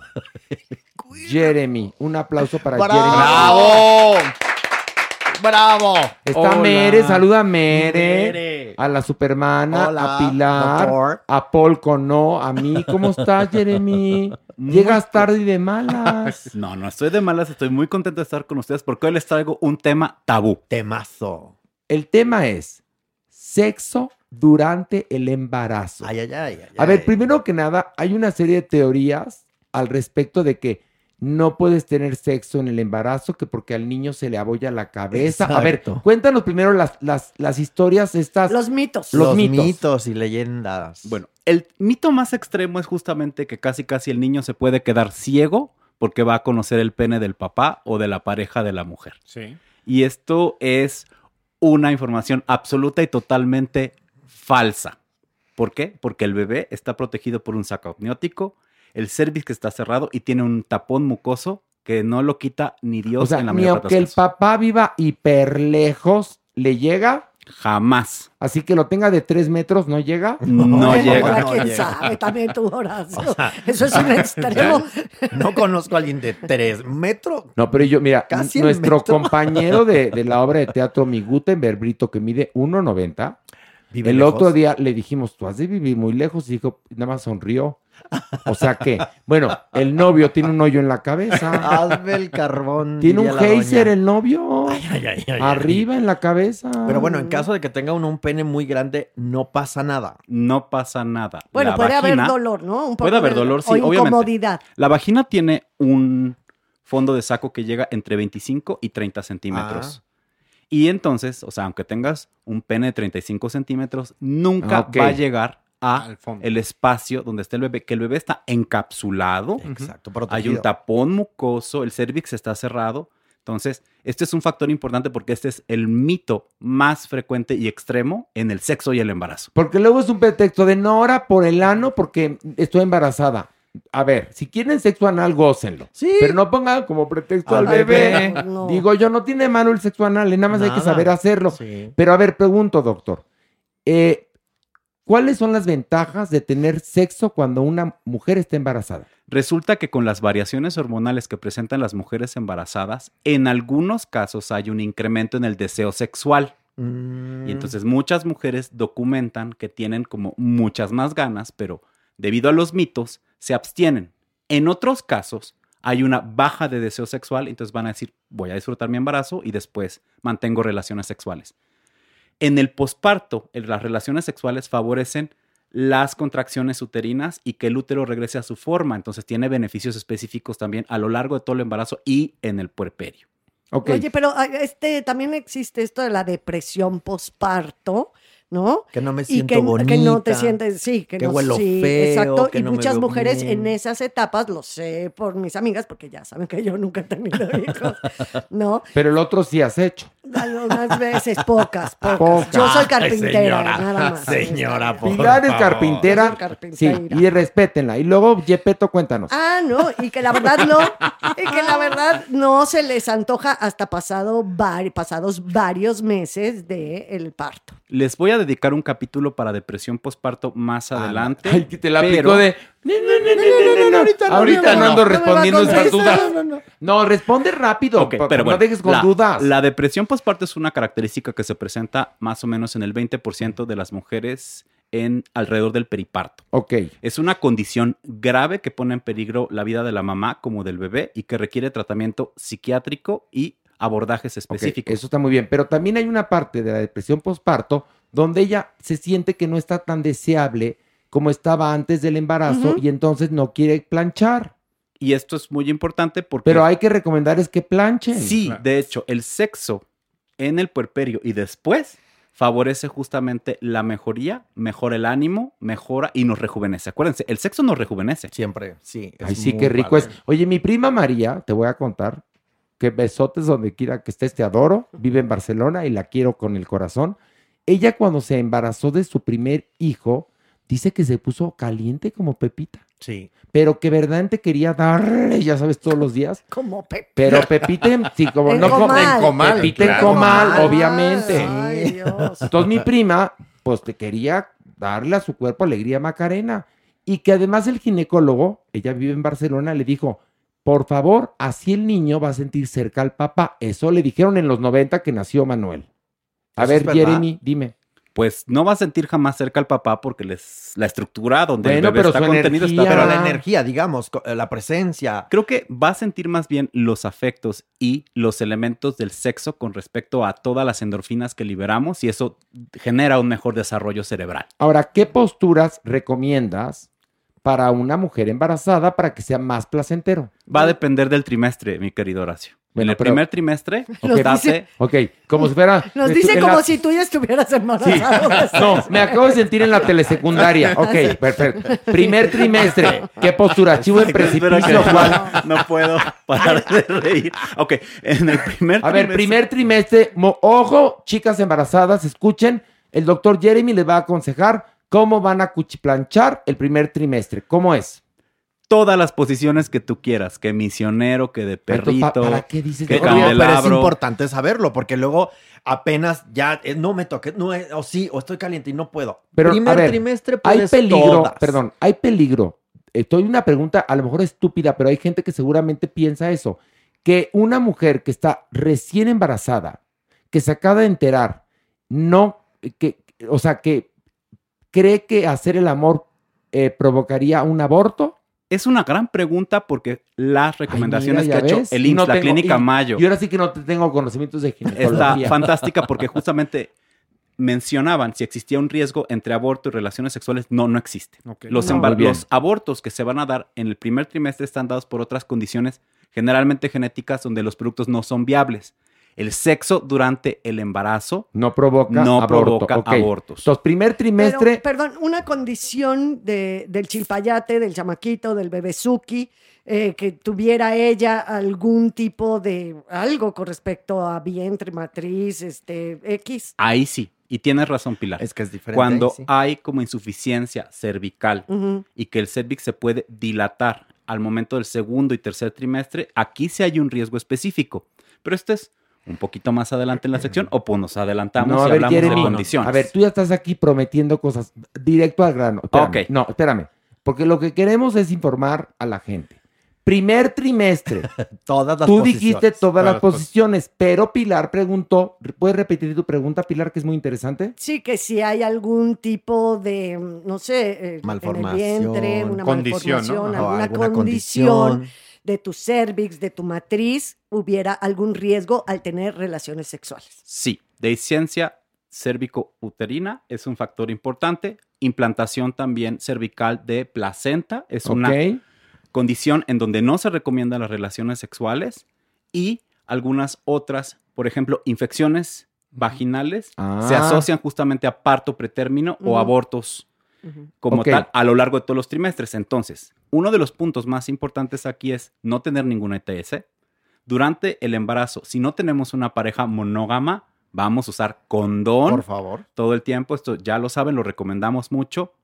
Y no intercalar sexo vaginal y sexo anal, porque si tienes una infección vaginal, Ahí puede está. relacionarse justamente Ok, con incremento entonces, en contracciones. Digamos, se les recomienda sí estar pegada al ginecólogo para que sepan todas estas cuestiones, porque la excepción confirma la regla. Y pregunte, usted pregunte. Pregunte, pero la regla es que si tienes un embarazo que va bien, tus tres primeros meses puedes darle vuelo a la hilacha. Ahora, el segundo trimestre, o sea, de, del, de, digamos, del... De los tres a los seis. De lo, ándale, de los tres a los seis. Todas las posiciones son válidas y lo pueden gozar y disfrutar. Bueno, entonces ya en el último trimestre. A- Aquí, en el Ahí último está. trimestre, es siempre dependiendo de la mamá y la comodidad. Mi amiga, otra amiga que tengo que sí no puedo decir su nombre porque trabajo con ella, me contaba que ella le gustaba, muy embarazada ya, de perrito.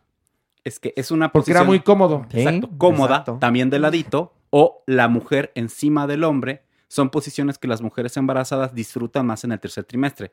Se pueden usar todas las posiciones sexuales. Pero el misionero sí te aplasta más la panza, ¿no? Sí, por eso, Ah. por la eso- comodidad de la mamá Exactamente. siempre La comodidad de la mujer. Exacto, Pero habrá primero. mujeres que en el embarazo que les gusta ser aplastadas. No hay daño al bebé. Oiga, ¿y qué pasa con esas mujeres que no se sienten guapas cuando están embarazadas y entonces no quieren tener relaciones sexuales con el marido porque entonces creen que ya no son tan atractivas? Tendríamos que tener aquí intervenciones específicas por psicología, por psiquiatría, para entender qué es lo que está pasando, fomentar las relaciones sexuales y que se puedan tener vínculo a esta pareja. Recuerden, las relaciones sexuales nos ayudan también a amarnos, a querernos, entre toda la demás variedad que hay para ¿Qué ello. cambio de actitud debe de haber? Ay, en la por pareja, fin, Mere, en ya el hombre? dejaste el grinder, qué bueno. Ya, ya participaste. A ver, di. en el hombre para justamente adaptarse a esta circunstancia o este periodo de la mujer en estos nueve meses.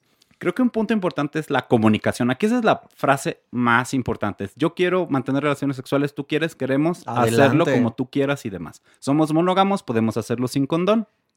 Punto. Disfrutarnos, querernos, pasarla bien. Oiga, doctor, una pregunta que me surge aquí es, ¿la mujer sí se vuelve más hermosa? Porque escucho siempre que una mujer embarazada parece que irradia energía, luz. ¿Esto es verdad? ¿Tiene que ver con lo hormonal? Tiene que ver con elementos hormonales también, en donde las personas tienen una redistribución de líquidos, entonces por eso la cara se ve siempre rozagante y bella. Ah, ahí está. Pero ¿ves? también con todo el elemento cultural que hay alrededor del embarazo. O sea, es lo biológico y lo cultural, como siempre, que aquí está mezclado. Ok, usted recomienda como psiquiatra, como ser humano, como vertebrado, como mamífero, como participante distinguido del podcast Farándula 021, que las embarazadas tengan sexo? Sí. Ok. ¿Qué pasa si una mujer está embarazada? Ella se siente feliz, pero al marido no le gusta O no se le antoja. o no se le antoja. Usted busque con quién, por favor, digo yo. A ver qué Yo se diría hace? más bien busque con qué. Si quiere mantener su relación de Bueno, pareja, puede también. comprar sus juguetes sexuales, su succionador de clítoris, sus dildos y darse servicio sola. Pero no está mal que, que, que alguien que, pues también, porque más parecería que cuando una mujer se embaraza es culpa de ella. No. es ¿No? un Y no sabemos. siempre. Pero también hay otra, otra perdón. zona, ¿no, Horacio? Que es como esto social y religioso y cultural. Que los hombres de repente ya es la sacrosanta, es la madre, ¿no? Es eh, eh, La este, que no la se que no toca. se debe de tocar. También muchos hombres tienen estos atavismos y ya a la mujer no hay que tocarla y eso sí sucede, que hasta que no eh, paren, ¿no? Hasta que no es el momento del parto y meses después. Y recuerda la que además tocan. viene la cuarentena, porque esto es algo famoso que está insertado en nuestra cultura. Bueno, Sí, ¿eso qué? tener relaciones sexuales unos días o una o dos semanas después de un parto natural favorece justamente la reducción del tamaño del útero y mejora también el tono vaginal. Entonces, tiene utilidad y además recuerden, esto siempre lo decimos en todos los podcasts cuando podemos, los ejercicios de Kegel. Sí, también. Para por tener favor. un Bueno. piso Ah. pélvico Pero lo que fabuloso. Pero es que hay una cosa que quiero decir, que en México no entendemos como sociedad que un embarazo en la mayoría de los casos es cosa de dos.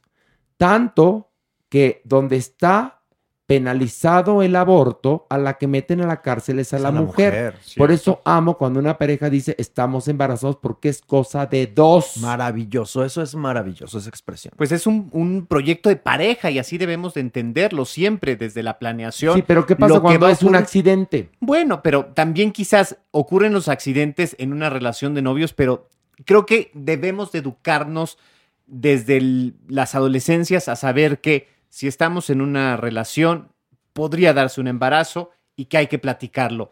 ¿Cómo lo vamos a recibir? ¿Cómo lo vamos a enfrentar? Si lo vamos a tener, si no lo vamos a tener. Si la pareja decide llevar a término el embarazo, pues bueno, ¿cómo van Pero- a Estás hablando de una relacionarse? sociedad educada. En una ¿eh? educada. Pero, Sí, pero aquí claro. tendríamos que partir, en primer lugar, que la mujer es dueña de su cuerpo Por y ya puede decidir lo que se le pegue la sí, gana. sí, sí, sí, sí, por o supuesto. sea, porque Eso es bastante mal les ha ido en la historia de la humanidad. ¿no? definitivamente. Y lo que te digo, en los lugares donde todavía está tipificado el aborto como un delito, que hay muy, en este país, ¿eh, señores? En este país. Las meten a la cárcel. Sí. A la cárcel. Sí. O sea, encima los atavismos católicos, Pilar.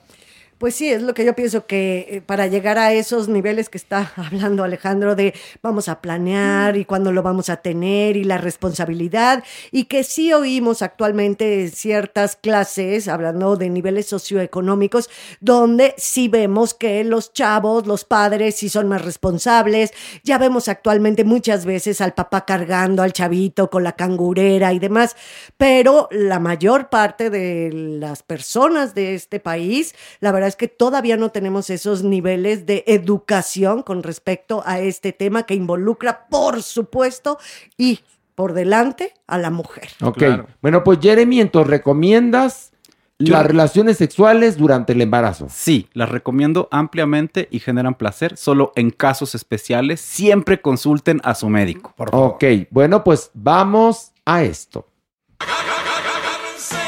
El haber.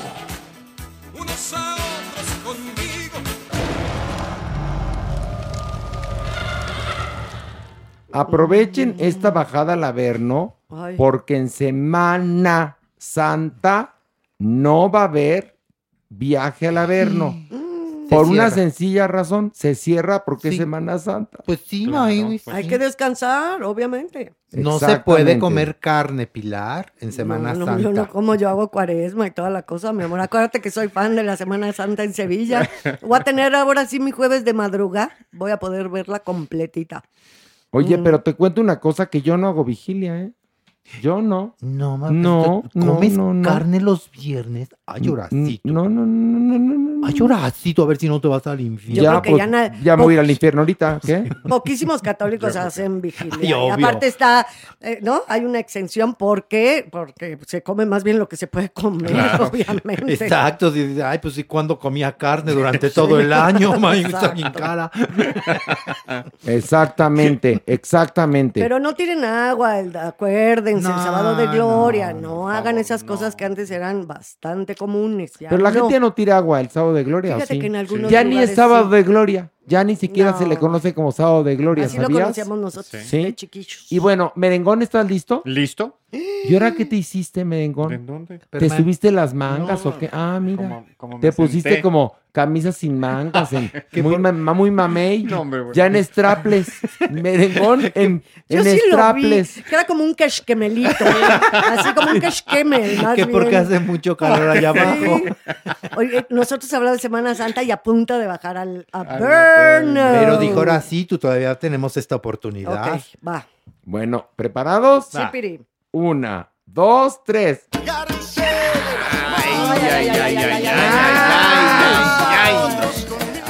Bravo, bravo, muchachos, bravo. Estoy feliz. Muy qué? contenta. Doñinini. Sí, muy contenta. Porque, porque no te voy a ver, Joto, la semana que viene. Por eso, por eso estoy contenta. ¿Cómo están? ¿Viene usted? Estupenda. Cuando ya no me vea más, me va a extrañar tanto. No, te juro que no, ¿eh? y que los trae por aquí. Es que se ve muy guapa hoy. Gracias. Sí, como un Lástima que no pueda decir lo mismo. No, Gracias. ya sé, yo sí vengo a echar una facha el día de hoy, pero usted viene No lo muy digas, guapa. esto no lo digas, por favor, que la gente ¿Por no te qué? ve. Que la gente piense que tú, mona, guapa, aunque no sea verdad. Sí, Qué mala es. la, Por ma- favor. la magia del podcast. Aprovechala. Es más, Por Pilar, vengo destrozada, Horacio. Vengo Pilar, cansada, vengo qué destrozada. bonito vestido de No. lentejuelas traes. No puedes estar más cansada y destrozada que yo. Yo estoy hasta exhumada. Y mi perro se quedó. Mi perro. Mi, mi- mi- mi perro se quedó allá arriba junto con mi corazón, fíjate. No puedes estar más destrozada que yo. ¿Qué tiene que ver el perro? A Su ver, corazón de Todo. perro. Es que esta decía que mi corazón de perro. Por eso dije, me ganó primero el perro que el corazón. Doña ha estado ¿Qué? muy, muy trabajosa haciendo Yo también, mi amor, andaba yo en giras, aviones, y me daba mucho miedo, ¿eh? Un día se abrió la puerta de un avión y gracias al cinturón de seguridad no me salí. Ay, Eso es verdad. Pues es que también, Doñinini, los aviones de aquella época. Imagínate. No, pues, Planeaban. Han Sí. sido, han sido los mismos que ahora, estúpida. No, Oh, no, Clararina, por favor. que no. Bueno, antes se podía fumar, hoy no. Tienes razón. No, y la doña te viajaba en el Concord. ¿Eh? La ¿Qué hubo? Y tú. Maniwis, en el Ruta Verde.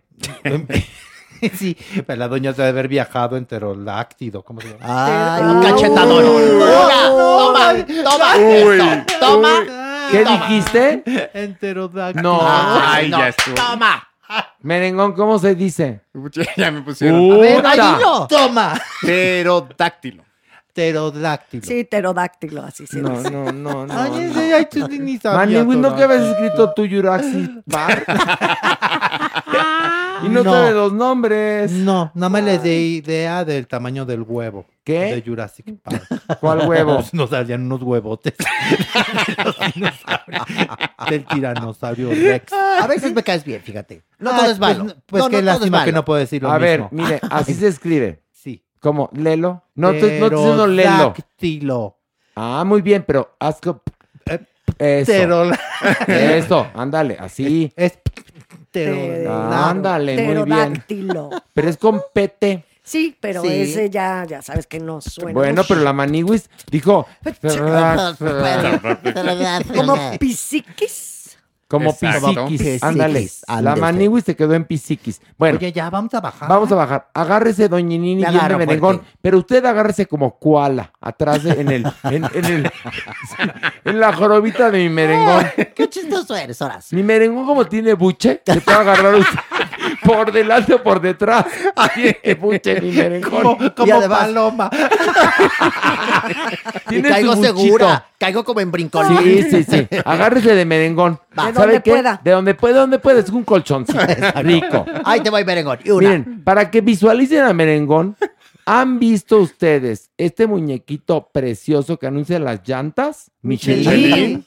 Merengón parece el, el muñequito de Michelin. ¿Y eres peludo, merengón? No tanto. ¿Eres ¿De dónde? lampiñón? No, no lampiño, lampiño, pero no tan peludo. Pero a ver, ¿por A qué ver, ¿de te, te dónde? entró la curiosidad? ¿Por Pilar? ejemplo, en la espalda no me sale. ¿Lo quieres depilar? ¿Hacer No. depilado brasileño o qué? No, es que ahorita que dijiste lo del muñequito Michelin, Sí. ¿no? Y me imaginé así las llantitas, el Blanquillo, gordito, ¿no? blanco. Pero si estaba peludito, No, ya no, no. Ya es no igual, era es Michelin. lampiño. No, el merengón es como Blancanieves, así blanco como la nieve. Entonces fue el hijo que tuvo Michelin con el doctor Simi. Exacto. Con la botarga.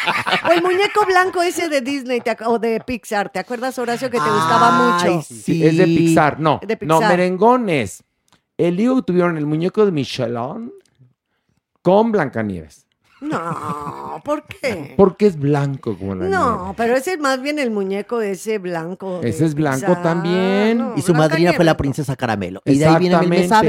De ahí viene el me sabe. Ay, bueno, usted trépese, eh, Ya. donde pueda, Vamos. pero agárrese. Ya. Y decimos una, dos y.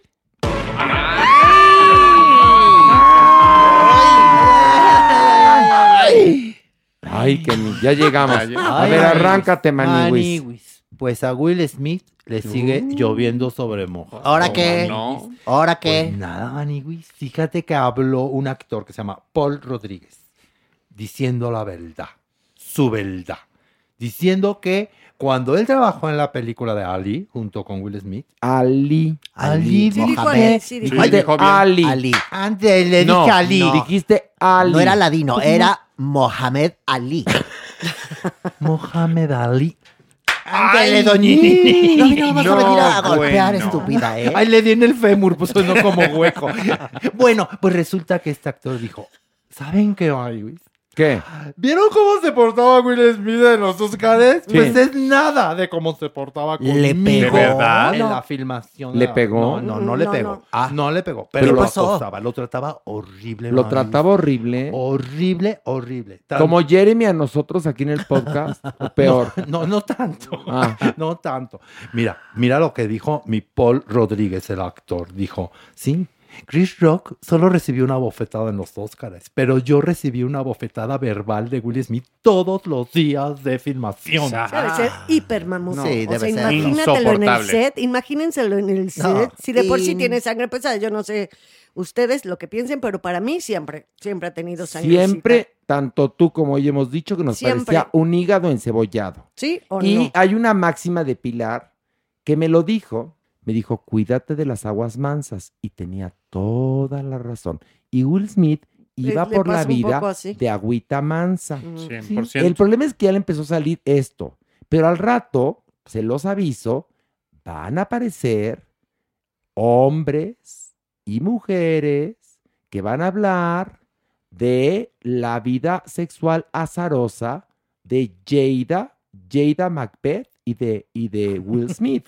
Ay, y, y les digo que no eh, eh, me estoy refiriendo a relaciones heterosexuales, mis vidas No, no, no. adoradas, ¿eh? Se los aviso, ¿eh? Se hablan, miren, me tocó vivir esto a mí en los Óscares y me tocó presenciar esto, evidentemente, en Hollywood. Y bueno, De primera mano. de primera mano, no, además, gente que, que lo conoce me dijeron cosas muy espantosas que no voy a repetir porque, pues, no tengo las pruebas. Pero como tú dices, ya se abrió la Ya se y vas coladera. a ver, van a salir monstruos, arañas, vampiros y demás. O sea, O sea, obvio. ya se abrió la caja de Pandora. Ya habló este hombre. Ya habló. este Al rato van a hablar otros y otras que han tenido que ver tanto con Will como con Jada. Jada. Porque eso sí, no hay problema que se la dejen ir a mi Jada, ¿no? Eso no hay Sí, problema. eso no le... No, no. Pero no le hagan No. una broma porque Ah, de verdad sí, no. se ofende. Porque La tú- broma fue mala, malísima. Claro. Y como aquí lo dijimos, se le ocurrió a Chris Rock, ahora sí que de la pierna del teatro a eh, el escenario. Sí, sí. Se le ocurrió esa broma. Pero, sí, es decir, si Will Smith perdonó al amigo de su hijo que se metió con su mujer, Ah, por favor. bueno. ¿no? Por O sea, favor. Es ahí. Es que ¿dónde están los parámetros? ¿Dónde está? Es que lo que yo no Exacto. entiendo, ¿no? No hay, no hay, no hay. O sea, la reacción fue horrenda. Fue animal. Fue sin pensar. Mm, Un poco sí. sabe, Sí, fue O sea, un mal empujado, chiste, no sé. tanta violencia, pero, o sea, es decir, y lo peor, como lo dijimos aquí, ¿cuánta gente estaba a favor de Will Smith? Sí. Pero ahora que el árbol caído, y así pasa con los seres humanos, somos horrendos, del árbol caído todo el mundo hace leña. ¿Y qué va a pasar? Van, em- van a aparecer, como dije yo, voces como la de este actor y otras más que van a hablar de la Y de vida cosas muy más secreta. Sí, sí, sí, sí, Sí, de relaciones eh, homosexuales, que les va, que, que yo, no- yo evidentemente celebro cualquier tipo de relación sexual, pero quien va por la vida de yo muy heterosexual, Claro. Bueno. Ahí está la doble No moral. hay la doble- estruendo. Exacto, la doble moral. No la hay doble es- moral, No hay estruendo más hermoso que el que da el ídolo caído. Le gusta a la gente, qué sabroso es el mal ajeno, ¿no? Sí. Sí. Pero hay algo que es muy importante y es que todo da vueltas en esta vida. Y como bien le dijo Denzel Washington, en el momento más alto de tu carrera es cuando te tiente el demonio. Qué sabotaje, ¿no? Autosabotaje tan tremendo. Yo creo que él estaba muy descolocado, como que en- pa- para, haber llegado a hacer esto, ¿no? Lo de la cachetada, lo del trancazo, yo creo que estaba totalmente fuera de sí, descolocado, que el cerebro ya no le dio. ¿Por qué llega, psicológicamente hablando, a cometer este acto, no? Es como autosabotaje, Sí. sabiendo que se iba a ganar el Oscar. Bueno, y lo que para cualquier otro hubiera sido la oportunidad para todavía catapultar más la carrera, para él fue el acabose. Y ahora todos los contratos que ya perdió. bueno, ya, no es parte de la academia. Él No, tuvo que no. renunciar Renunciar. antes de que lo renunciaran. Sí, sí. Pero hay otra cosa. Jada, que estuvo atacando a la entrega del Oscar hace algunos años, diciendo Mm. que el Oscar era muy blanco, Ajá. señalando que no estaba premiando a gente afroamericana y que va por la vida diciendo que es una mujer empoderada, pues ella es la principal víctima del machismo tóxico porque porque no sabemos, pero inferimos que con la mirada le dijo, vas. Y defiéndeme. Porque si no, otra- porque más, ¿por qué no lo detuvo? ¿Por qué no lo detuvo? No, porque- ¿Por qué no lo detuvo? Porque ella quería eso. Porque lo que todo, todos asumimos a partir de las imágenes es que ella le ordenó, le sugirió que la defendiera. Claro. Y también ya están las reacciones. Ella rió una vez que le dio Por la cachetada, lo celebró como si fuera un gran chiste. Porque lo incitó, Maniguis. Y ahora está pero, repercutiendo. pero además, a ver que, ok, lo- yo estoy, yo pienso, Horacio Villalobos piensa que el hombre y la mujer somos iguales. Ok, entonces hubiera sido genial, como Que lo dije ella la se semana hubiera pasada, pas- parado que ella se hubiera parado, no lo hubiera golpeado y le hubiera dicho, Chris, tu broma es mala por esto. ¿Y sabes qué? Ella queda como una No, no, no, reina bueno. y el momento de recibir el Oscar, bueno, Bueno, lo coronan. pero- Pero, a pesar de la cachetada, los hipócritas se pararon y aplaudieron. O como tú bien decías, en ese momento te indignas. Te paras tanto, y te paras, vas. te vas. Imagínate cómo hubiera quedado el evento al ganarse el primer el premio de primer- al mejor actor y no lo puede recoger porque acaban de cometer una gran Eh, falta. porque la acaban de ofender.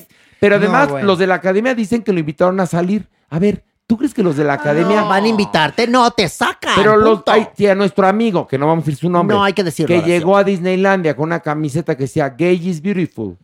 Y, le, y se acercaron los amabilísimos empleados de Disney y le dijeron, o te la quitas o te sacamos. Exacto. Hace ocho años. ¿Tú crees que no lo hubieran podido ¿Tú hacer? crees que, Claro que sí. Yo, y yo vi la seguridad, los- la seguridad de, de- de los Óscares y bueno, había francotiradores, señores. O sea, había una gran seguridad. Y los gringos nos andan con mamadas. Por supuesto que no. Entonces, lo invitamos a... Y Lo no agarras, quiso. si lo quieres sacar, lo agarras y lo sacas. Claro, Aparte que es peluznante que tu marido, o sea, qué nivel de machismo vives dentro de esa relación, ¿no? Que él, o sea, te hacen una broma a ti y tú como mujer no tienes la capacidad de reaccionar o decir, pararte y decir, es la última vez en tu vida que haces una broma sobre una, una dolencia, una enfermedad Sí, que yo tengo claro. y quedas como reina. Ah, no. Mandó al marido. Mandas al marido, o sea, eh, tú estás fomentando Claro, el machismo claro. tóxico. Exactamente. Entonces, el comal le dijo a la olla. Pero bueno, van cada semanita, van a ver poco a poco los horrores de él y de ella. Bueno, que no les, que no, eh, no van a estar nada contentos con todo lo que se va a Ah, saber, no. ¿eh? O sea, ¿se acuerdan Eso cuando, seguro. cuando Millón Travolta tuvo que manejar la crisis Claro. de que le gustaba echarse a los, a masaje. los A los masajistas? masajistas. Ah, sí, sí. Y que John Rivers, que yo la adoraba, de- de- decía, porque además John Rivers era, era una Genial. reina. Genial. Entonces en una alfombra roja dice, ay, veo a John muy estresado. Le voy a recomendar un masaje. Era genial. Era genial. Bajemos otro nivel más. Número Vamos. tres, vámonos.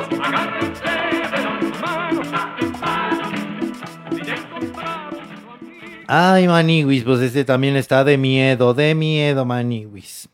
Pues fíjense, Maniwis, que después de la declaración de Sasha Sokol, que ya todo el mundo sabe seguramente, en donde ella dijo que tenía una relación cuando ella tenía 14 años con Luis de Llano, que tenía 39, Maniwis, pues bueno, Luis de Llano no había dicho absolutamente nada, pero ya hizo público a través de un comunicado en donde dice así muy claramente que él no cometió ningún delito.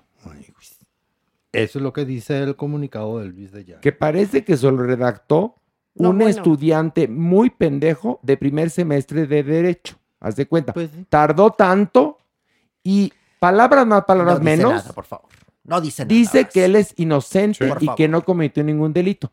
No, es que eso está totalmente mal. O sea, Mira, deberían de mandarle sido- un código penal. Exacto. Nada haya más. sido como haya sido, ¿no? Aunque hubiera sido consensuado con la niña de 14 años y él 39, y, y que hayan tenido dos, tres años de amor y felicidad, eso no importa. Simple y sencillamente era una menor de edad. Sí. No importan ya ni siquiera las circunstancias, ni los acuerdos, ni, ni las personas que estuvieron al lado. Es exactamente un abuso a una Claro. niña de Así es. 14 A ver, años. en ese entonces ya existía la figura del estupro. Sí, claro. Y estaba como delito tipificado el estupro en el Código Penal. Entonces, Luis de Llano tendría que saber que sí cometió un delito. Por supuesto. Que se hicieron de la vista gorda la gente Todos. por el machismo tóxico. Ah, bueno. Sí. Que en Televisa se lo, se lo permitieron y es más, hasta se lo celebraron. Sí. Lo consintieron. Porque además el padrastro de Sasha era de los dueños de Televisa.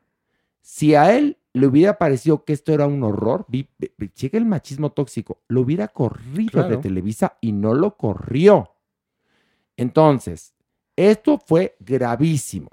Y la culpa no únicamente la tiene Luis de Llano, sino todo ese entorno Sí. que creía que entre los usos y costumbres estaba bien que un señor anduviera con una niña, Sí, estaba ¿no? normalizado. como Porque lo no, dicho. no una mujer con un niño, un señor con una niña. Como en el medievo. Haz de cuenta. Por favor. Y entonces, No, y en el siglo XIX. Sí, y en por el supuesto. 18, y, Y pero todavía- desde el 20, ¿eh? y. Todavía, Todavía- hoy, 21. Hoy en día pasa Sí, sí. Así es. en países y en nuestro propio país, Sí, en desafortunadamente, en Sí, sí. ciertas comunidades. Niñas vendidas. Sí. por niñas favor. vendidas, ahí está.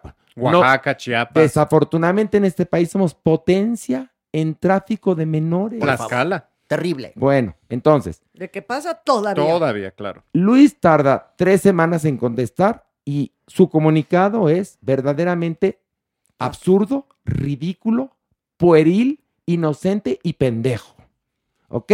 Pues sí. Y entonces, ante este comunicado, responde Sasha. Pues sí, a través de su cuenta de Twitter, en donde dice, lo que yo hice al compartir la verdad no fue con la intención de lapidar a Luis.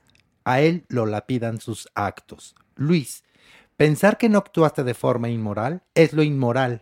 Nos vemos en los tribunales. Pues sí, está mucho más articulado, Mucho más. definitivamente. Definitivo ¿no? y contundente. Transparencia, en serio. Así continúa, ¿eh?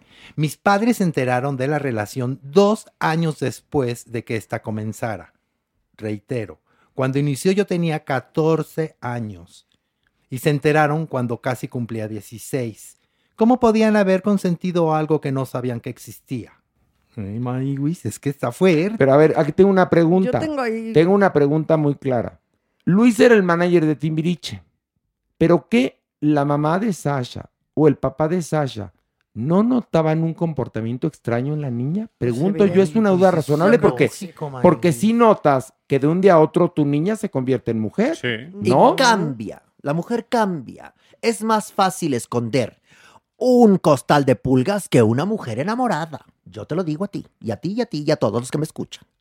Y las actitudes y la relación, y por supuesto que yo creo como adulto y como madre de una, perdón, Ale, Sí. pero como mamá y papá de una niña de 14 años, yo creo que evidentemente estás pendiente, sabes con quién se relaciona. Eso. Digo, lo que hablábamos al principio del podcast, que es esta, este rollo de las redes y los WhatsApp y todo esto es mucho más escondido, pero en ese momento, una niña que está trabajando con ese manager y tú como madre, que es, vete a las 6, 7 de la mañana y regresas este lunes, ya no supe ni con quién estuviste. Ay. O vete a una Teniendo fiesta de 14 adultos. años. Era muy fácil en ese, en- en ese entonces, por lo menos, tener conciencia Sí. de la posición geográfica en donde estaba tu, tu hijo Bueno. o tu hija.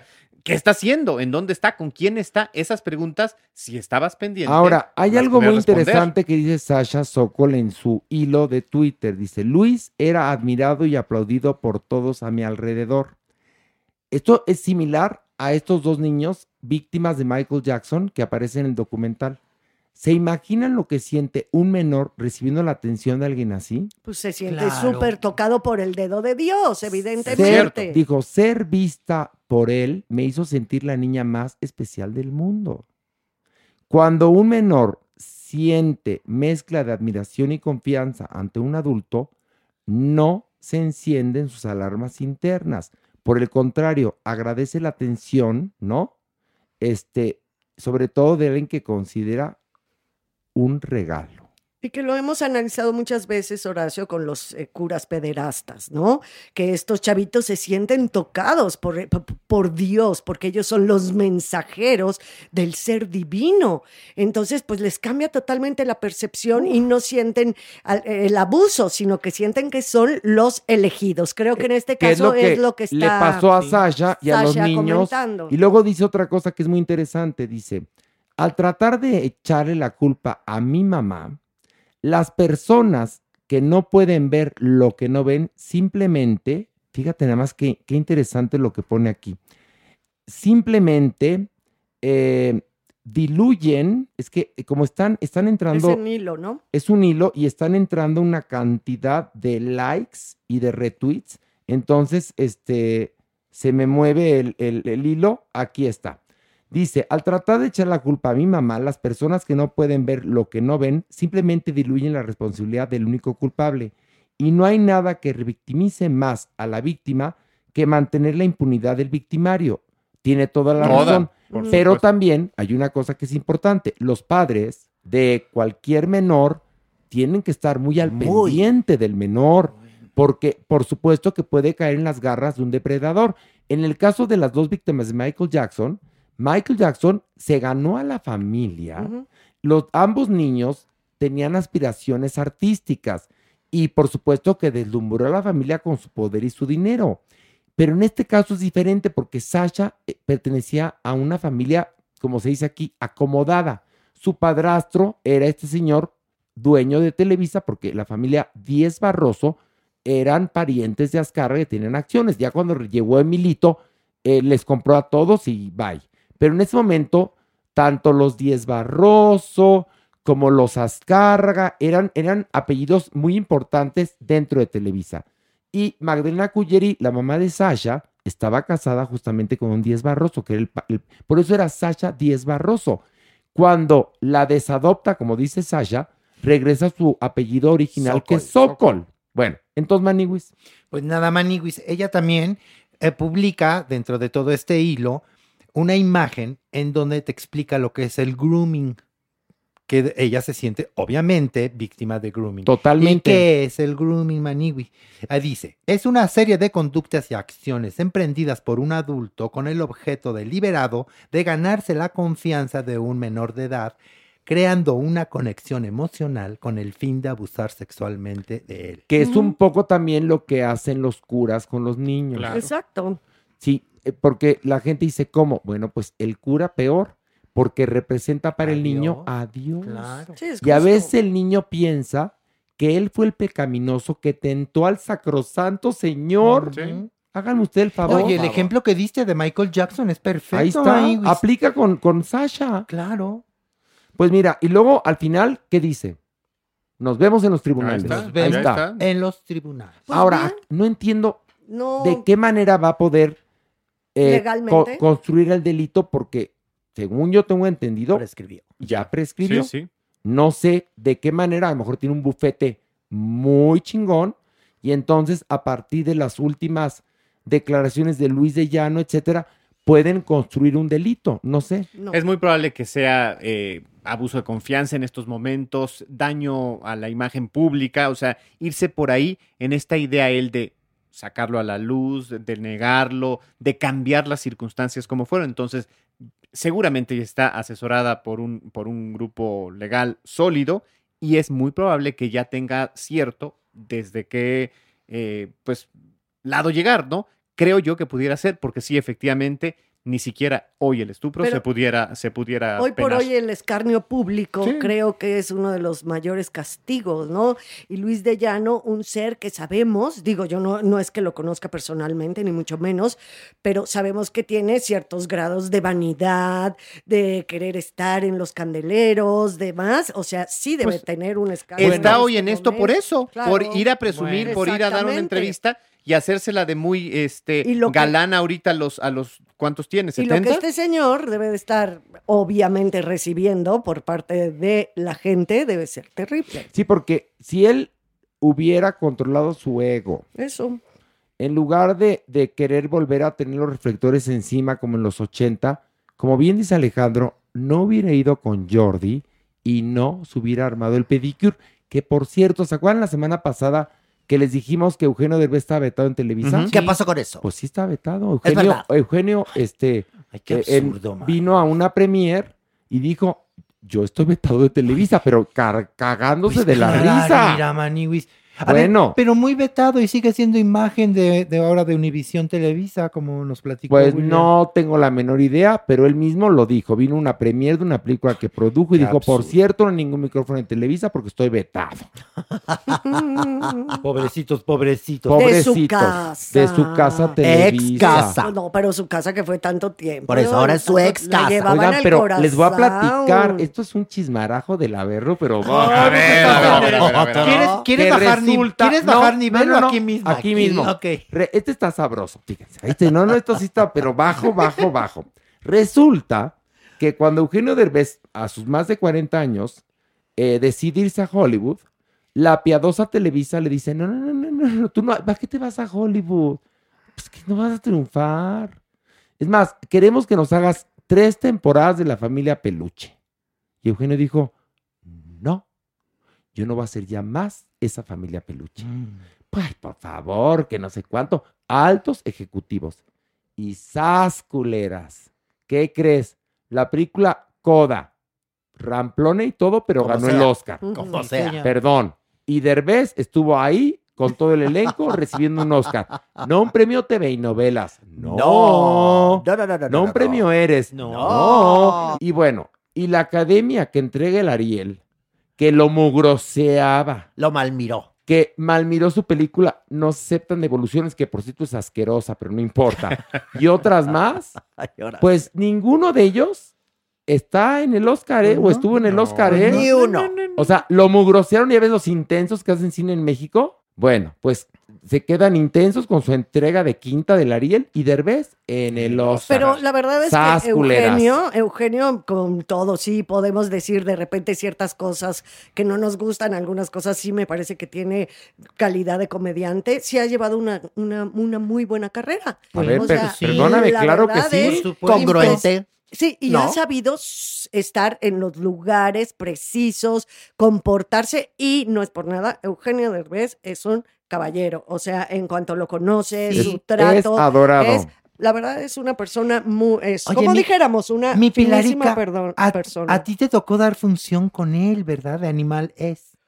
Sí, sí, Sí, claro, Clararina. claro. Y aparte, bueno, trabajar muchísimo con él. Yo lo quiero mucho este, en películas, en cosas. Siempre he estado muy cerca de, de, de él, de su carrera. Siempre me ha gustado mucho. Y lo admiro como comediante porque en algún momento que yo lo más que hacía era comedia, comedia, comedia, comedia, yo quería, a fin de cuentas, tener una carrera, ¿no? En ese sentido, como comediante, como Derbez la, la, la tiene. Y creo que es de los grandes comediantes de México en este A momento. ver, tú tienes una espléndida carrera de Por primera favor. Actriz. vida. sí, pero no, en, Señora. en la comedia, cuando En la comedia eres una, perdón que te lo Divina. diga, una verga Fantástica. parada. Gracias, Perdóname, perdóname el francés. Gracias, gracias. Eres en la comedia, bueno, poca gente a mí me echó llorar de la risa. Como Pilar Bolívar. Pero hablo de las grandes comediantas. O sea, Carol Burnett, estas, ¿eh? Lucille Ball. Bueno, Pilar me echó llorar de la risa. Y hay otra cosa. A mí me da mucho gusto el éxito de Derbez. Haga películas ramplonas o no. Porque sí está triunfando en Hollywood. Pues sí. Él creyó en él mismo. Y, e insisto, la Academia de Ciencias y Artes que entrega el Ariel en México, o sea, la Academia de Cine de México, lo humilló, lo mugroseó y se los chingó Derbez. Así que un aplauso para Y Derbez. ha sido buena persona. Bravo. Y es buena No, persona. Ha sido una buena persona. Y el ingrediente perfecto de Derbez, infalible, es que es de una disciplina. O sea, no saben el nivel de disciplina. Yo lo quiero mucho. De, Eugenio. Y no tiene ni un vicio. Es fantástico. Sí, ser no, humano. no, no, no. Exacto. Increíble. No, es padre persona. ¿Y su mamá? No. Su mamá era Otra madera. una gloria de la actuación, mi Silvia Derbez, en verdad. Que es la, es así, perdónenme, es así la auténtica reina de las telenovelas, Por se los favor. juro, ¿eh? Pero bueno, que además le dio a ganar mucho a Televisa y ahora vetaron a su hijo. Ay, ay, qué adorado de Televisa, mi vida. De por sí ya no tienen ¿Cómo, ¿Qué diría. Laveros? Mi vida dorada, les mando un besoto.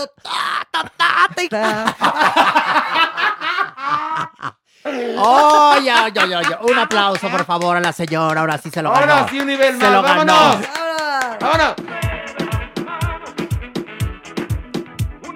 Hay algo más light. Más like, más like. Más like. Muy bien. Pues fíjense que el domingo pasado, Maniwis, se entregaron los Grammys. Ya saben, los Grammys premiaron a los música internacional. y A no los música. A ¿A la los música? A los internacional. Y a Premiaron los, a los músicos música. y a los cantantes y a las Permíteme, producciones.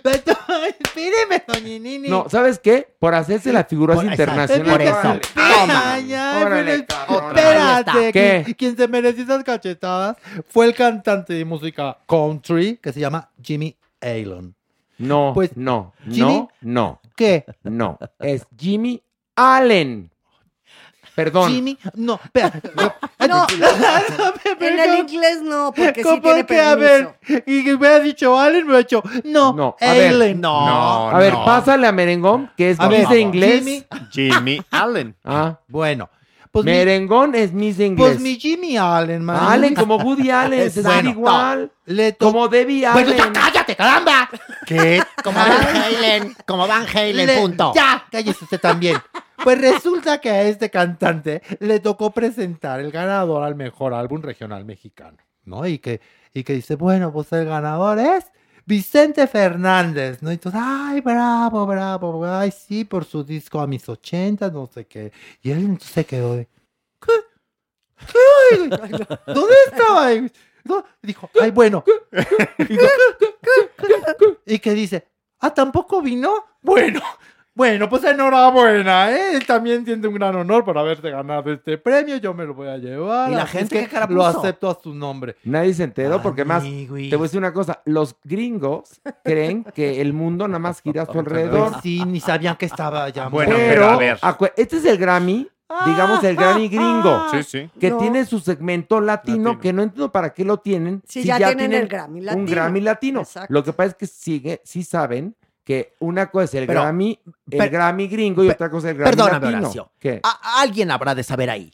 Bueno, Ese es el problema. Ese es el problema. evidentemente, Matiz, por favor. A ver, No él sí, ignorante por no conocer a Vicente Fernández, pero doblemente importante la academia de, de la grabación que no le dijo, a ver, vas a premiar a un artista Muerto. que ya murió, entonces no esperes a que suba, no Pues sí. y entonces justamente en tu discurso pide aplausos para el que esté en el cielo, su además otra familia, cosa. yo qué sé, pero lo preparas. Este sacrosanto señor es músico.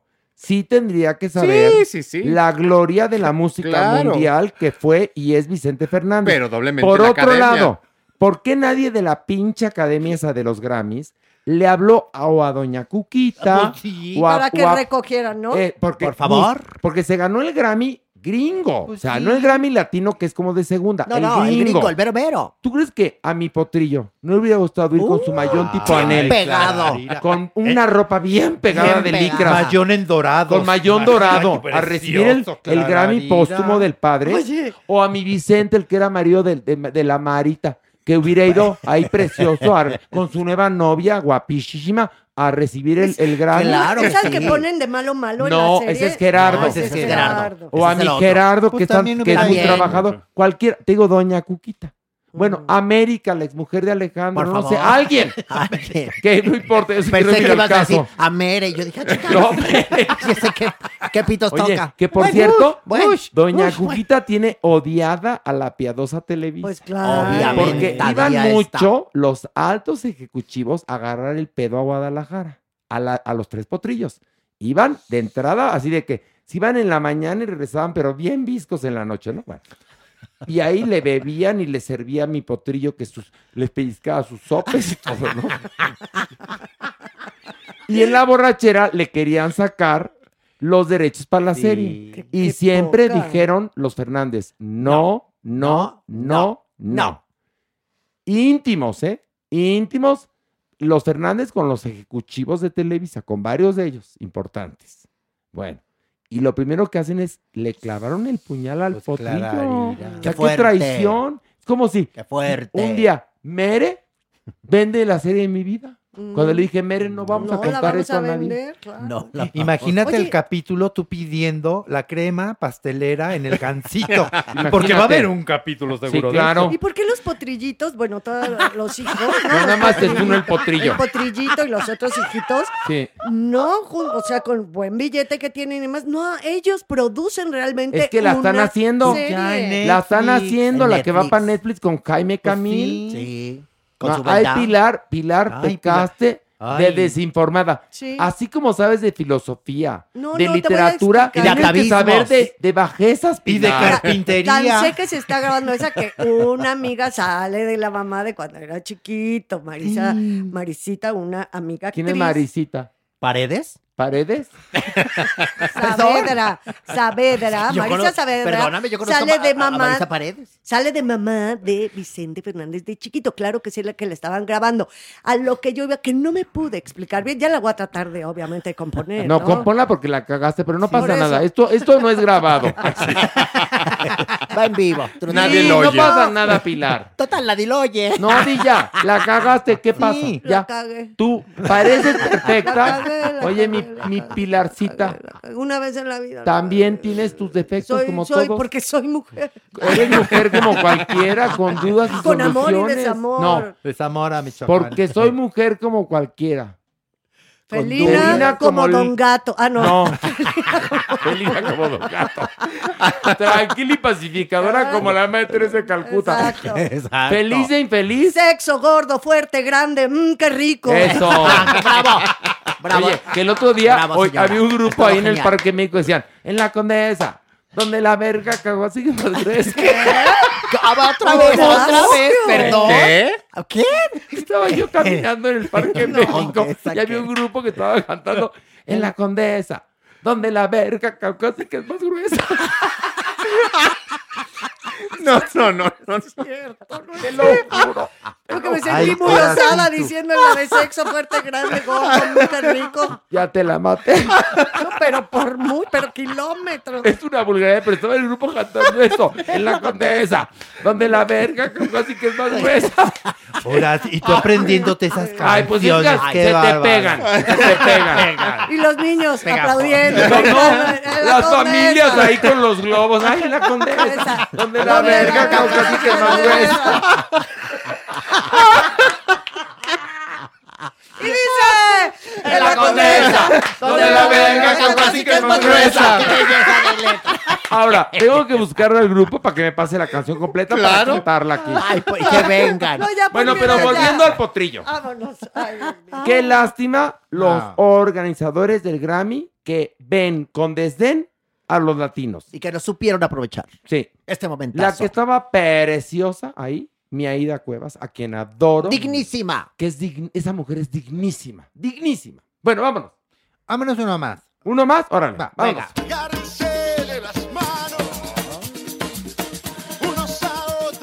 ¿A poco no está sabroso? No. Así, la maraquita. Chucu, chucu, chucu, chucu. No la maraquita, no es la que le dieron a Dame. Ay, mani. ¿Qué le pasó? Otro pleito de Otra Adame. vez. Sí, mani. ¿Cuántas caídas esta Era vez? a tres caídas y nada más se dio dos. Nada más logró dos No, caídas. hay que, hay que dar serios esta nota, porque sí, pobrecito. Por de supuesto. Adame. ¿Cómo que pobrecito? Pues de es que fíjense que él había convocado una conferencia de prensa, pues para a- anunciar sus nuevos proyectos. ¿Cuáles? ¿Cuáles? Pues todavía no, no, no llegamos a ese punto, porque fíjense que estaba empezando la rueda de prensa, cuando de pronto que se empiezan a oír gritos, no hay... "Toca caramba, hijo de. Y ¿qué, qué, quién grita? ¿Quién grita? ¿Y quién, quién gritaba? ¿Qué- quién? El abogado de Carlos Trejo. Ándale, leguleyo, llegó el leguleyo. Diciéndole que no se había presentado a la pelea. ¿Se acuerdan que él había Ujú. pactado una pelea después de que lo que iban a saltar y había echado sus patadas voladoras? Y entonces Carlos... No, pero la, la pelea, la pelea fue antes de, de cuando tuvo el problema con los montachoques, ¿no? Sí, pero después Ajá. se, se- Pero se se revivió. Ah, porque para poner la gente en contexto, Carlos Trejo, que es el buscafantasmas o el Exacto, sí. cazafantasmas, Casas, casas, sí. bueno, busca y casa o, o divorcia fantasmas, no sé, pero trabajaba con Alfredo Adame en un programa, de los que tuvo Alfredo Adame en Televisa. Ajá. Y después se pelearon. Entonces, la violencia fue escalando, escalando, escalando, hasta que se retaron a una eh, lucha, pero en un lugar público, con, con gente, y al parecer iban a donar las ganancias a una asociación o fundación. Mm.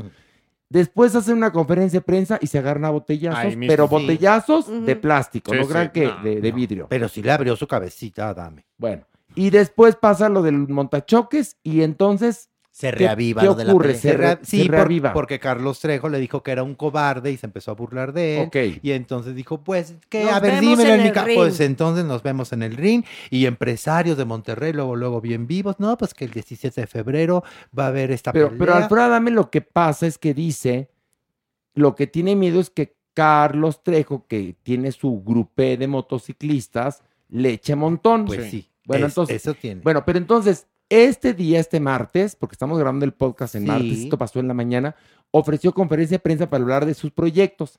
Y estaba en un lugar precioso que era una cantina, Sí. donde había, estaba la prensa, y llegó entonces el abogado de Carlos Trejo Carlos Trejo. a increparlo. Así es, le empezó a decir, tú no cumples tu palabra, no te presentaste, eres un tal por cual. Y entonces ya ven que es de mecha corta, mi Adame, y que le empieza a aventar sillas. Misma silla con la que se tropezó. y, Deja de te vengo, esto es muy serio. Que se tropieza mi, mi Adame y que cae al suelo. Primera caída. Primera caída, entonces que lo levantan en chinga. ¿no? Porque Adame, cálmate, Adame. Adame. Y ella dijo, no, agárrenme, ag- agárrenlo él también, pero agárrenme. Entonces él, él lanzaba. y, el, y el abogado, pues también le lanzaba, ya sabes, empujones. Otro empujón que cae otra vez de espaldas, caída. mi Adame. Ahí aprovechó para echar, ya sabes, su patada de bicicleta. así, patada de bicicleta. ay, que no sabemos si era para defenderse o para agarrar aire y levantarse otra vez. Pero salió más madreado con tanta caída Claro. que lo que le pegó el otro. jicotillo, así boca arriba. Oye, porque el abogado sí sabía pelear. Sí, pues. Pues sí, Mike, pero a fin de cuentas, mira, ni le, ni alcanzó al abogado y nada más acabó en el suelo mi Alfredo. No sé qué me dio más pena, si había más sillas que periodistas o que él a la primera Qué se fue al suelo. No, y que luego Carlos. Trejo subió un video donde pone la pelea y luego Carlos Trejo ríe como maléfica.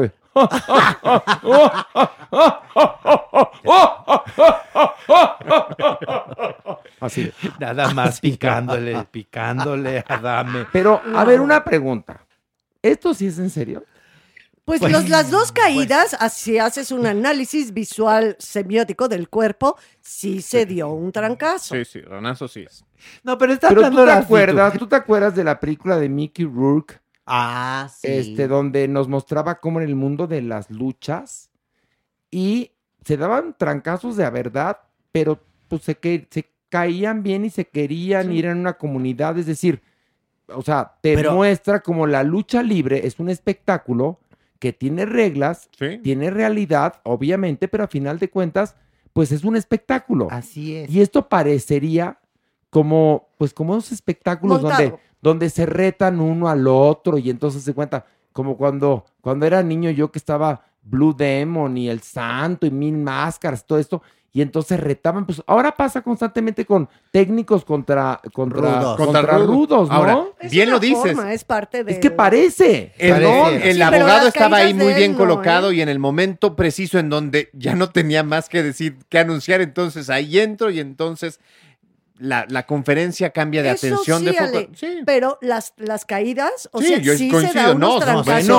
unos balazos, como sí. en la película de Mickey Rourke, te- que te enseñan lo dañado que está este hombre por llevar demasiado tiempo en la lucha, a pesar De que es actuado, pues sí, pero los trancazos son de verdad y las caídas son de verdad, ¿no? Sí, sí, sí, sí. No, no sé. Bueno, Lo que fin- pasa en la lucha libre, A fin de cuentas, creo que está logrando el objetivo, que es que se hable de él. Parecía Ay, cochinilla. pues, por favor. O sea, cae sí. muy mal. Muy si está, mal, si muy. está este montado, la verdad es que es mejor que entrene, porque no, no se ve bien, no se ve bien la caída. No, terrible. Ve, ve doña Nini. A ver, ¿tú qué, crees, Manigus? A ver, tú como... Tu análisis de La periodista. verdad, la verdad, la verdad. A ver, Maniguis. ¿tú viste El Luchador de Mickey Rourke? Que es una gran película Sí, Maniguis. que hubiera merecido el Oscar Mickey Sí. Rourke por ese papel. Es genial. Porque te habla de un luchador decadente que quiere seguir en el juego, pero ya está muy jodido. Ya no puede. Ya no puede.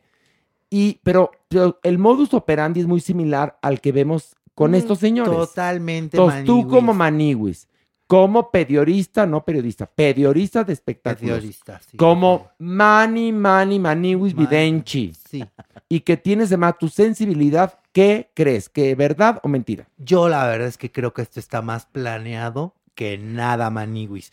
Porque nunca se van a agarrar a moquetes. ¿Y pero de qué le Porque sirve? Pero la pregunta es de qué Ay, le es sirve. publicidad. Ambos están logrando ¿Para qué? eso. Pues, Pues para, para que, que se la hable gente- de ellos. para que hoy estemos Bueno, hablando ok, de ¿y ellos. cómo lo van a monetizar? Bueno, Carlos Trejo con sus conferencias de vamos a cazar pero, fantasmas. pero, pero sus Adame, Adame, no nos vamos a cazar fantasmas. No, ¿es ¿cómo crees? fantasmas? Pero no es así la conferencia. ¿Por qué no? pero es de cazar con Z, man. Pues por eso, vengan, vamos a cazar fantasmas. Ah, y mira. no se metía a unas casas abandonadas. Sí, No, y hacía sus tours. Y entonces decía, Vivía en cañitas. Pero bueno, ahí Carlos Trejo puede tener puede un negocio. monetizarlo. Pero mi Adame, mi Adame, bueno, mi Adame, bueno, eh, él no era el vendedor número uno de Televisa. lo era, pero, Pero espérame. ahora? Lo era cuando, te- ¿Ahora? cuando- A- Adame tiene una carrera buenísima. Bueno, se Iba- puede- se- podría haber seguido en hoy triunfando. Y se ya puede- no tiene marcas, ya no anuncia No, tantas pues marcas, porque ¿Cuál? también el tener muchos seguidores, pues te hace influencer y empiezas a, A ver, mira, a ver, se puede dinero. contra- Me voy a para- meter mira, en este puede- momento al Twitter, a ver si tiene Twitter Alfredo Adame. Mira, se puede Instagram. contratar para,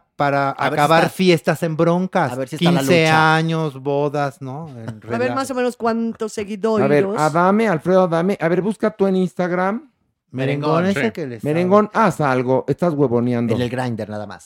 Bueno, según esto, hay una cuenta de Twitter que dice Alfredo Adame y tiene 6,876 seguidores. No, es muy poco. No, pues no creo. O sea, tampoco. esta, espérame.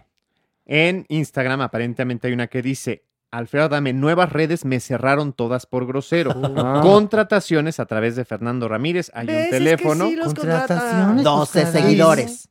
12 seguidores. ¿Cuántos? 5630. Pues no es nada. No, Nada. Nada para lo que fue. Pero son, ay, o sea, contrataciones. Tú tienes tu evento de 15 años, quieres que termine en pleito, contratas a Alfredo Adame. es muy bonito. No, pero sí capitalizan, o sea, el saber que están en, en el candelerito, en la, en la lengua de varios programas y demás, claro que saben que de alguna u otra forma, él no da charlas, no, más bien él, él lo que hacía era vender, ¿no? Vendía mucho no, producto. Alfredo Adame lo que tenía mucho era producto. una buena, muy buena imagen, Una proyección muy padre. muy familiar, Sí. Mm, tanto que el mejor momento de hoy Estaba él. tiene que ver con Alfredo Adame, la verdad. ¿Y qué le pachó? No, no sé qué le pasó. Te lo juro que no sé Ahí qué le es pasó. pasó. Ahí es que le ¿Qué pachó. Se salió de ¿Qué la le curva. pachó? Eso fue lo que pasó. ¿Qué le pachó? Se No, salió de la curva. Pero ya tenemos que irnos. Sí, Les no. recuerdo Ay. que la próxima semana, Voy a descansar. por ser De se, us- de ustedes. es semana santa, Esas- reina, adorada, Adorada, idolatrada de la vida, del amor, muñeca, puerca, lor- lagartona, No. pollodrila, sorgatona. A ver, ¿te la sabes, Manini? A ver, arráncate tú, Joto. A ver, di. Completa. Semana Santa. Adorada. No, reina. Uh, ya. Ah. No, cachetadón. Ay. Para la semana Ay, no, que qué entra ya va. se A la ver, y en Doñi, coro. usted y yo. Es la Semana Santa, reina, adorada, idolatrada, de la vida, del amor, muñeca, puerca, lagartona, pollodrila, guachaperra, Sorgatona. sorgatona culera. Ahí Así está. es. ¿Qué hubo? Ay, pobrecito. Y nos vamos a ir cantando Casi, nuestra casi. nueva canción favorita. No, ya. ¿Están listos? Una. ¿Qué? Vamos con palmas, acompañando Una. con palmas, calentando. Una, dos, tres. En la condesa, donde la verga casi que más gruesa. Y con estas bonitas imágenes los dejamos a ustedes diciéndoles ¡Aplas! Y nos vemos en. Nos vemos, no, nunca nos podemos No. ver. Esto es podcast. Nos escuchamos. No, nos, Nos escuchan en 15 días. ¿Sí? Vamos a descansar la Semana Santa. Venga, en la Condesa, donde la verga casi que es más gruesa. Es más, este, este lugar está ubicado en dónde? En la Condesa, donde la verga casi que es más gruesa. ¡Qué belleza! ¡Qué belleza! Esto fue Farándula 021. Recuerda, un nuevo episodio cada jueves. Total, la dilo, Ever catch yourself eating the same flavorless dinner three days in a row? Dreaming of something better? Well, HelloFresh is your guilt free dream come true, baby. It's me, Kiki Palmer. Let's wake up those taste buds with hot, juicy pecan crusted chicken or garlic butter shrimp scampi. Mm. Hello Fresh. Stop dreaming of all the delicious possibilities and dig in at HelloFresh.com. Let's get this dinner party started.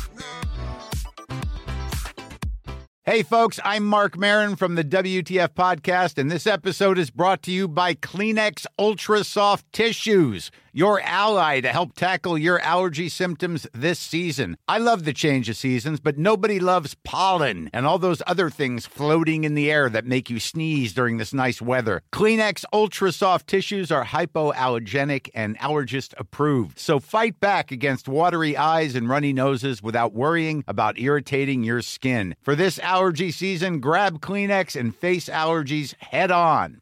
Want to get a chiseled look in the jawline? Sculpt and shape your jawline with added volume from Juvederm Volux XC. Juvederm Volux XC is an injectable gel specifically designed to be robust enough to improve moderate to severe loss of jawline definition. And it is the first and only hyaluronic acid filler approved for the jawline. Add volume to your jawline for a chiseled look with Juvederm Volux XC. For important safety information and to find a licensed specialist, visit juvederm.com. That's J U V E D E R M.com. Not for people with severe allergic reactions, allergies to lidocaine, or the proteins used in Juvederm. Common side effects include injection site redness, swelling, pain, tenderness, firmness, lumps, bumps, bruising, discoloration, or itching. There's a risk of unintentional injection into a blood vessel, which can cause vision abnormalities, blindness, stroke, temporary scabs, or scarring. Talk to a licensed specialist to find out if it's right for you. Visit juvederm.com. That's J U V E D E R M.com.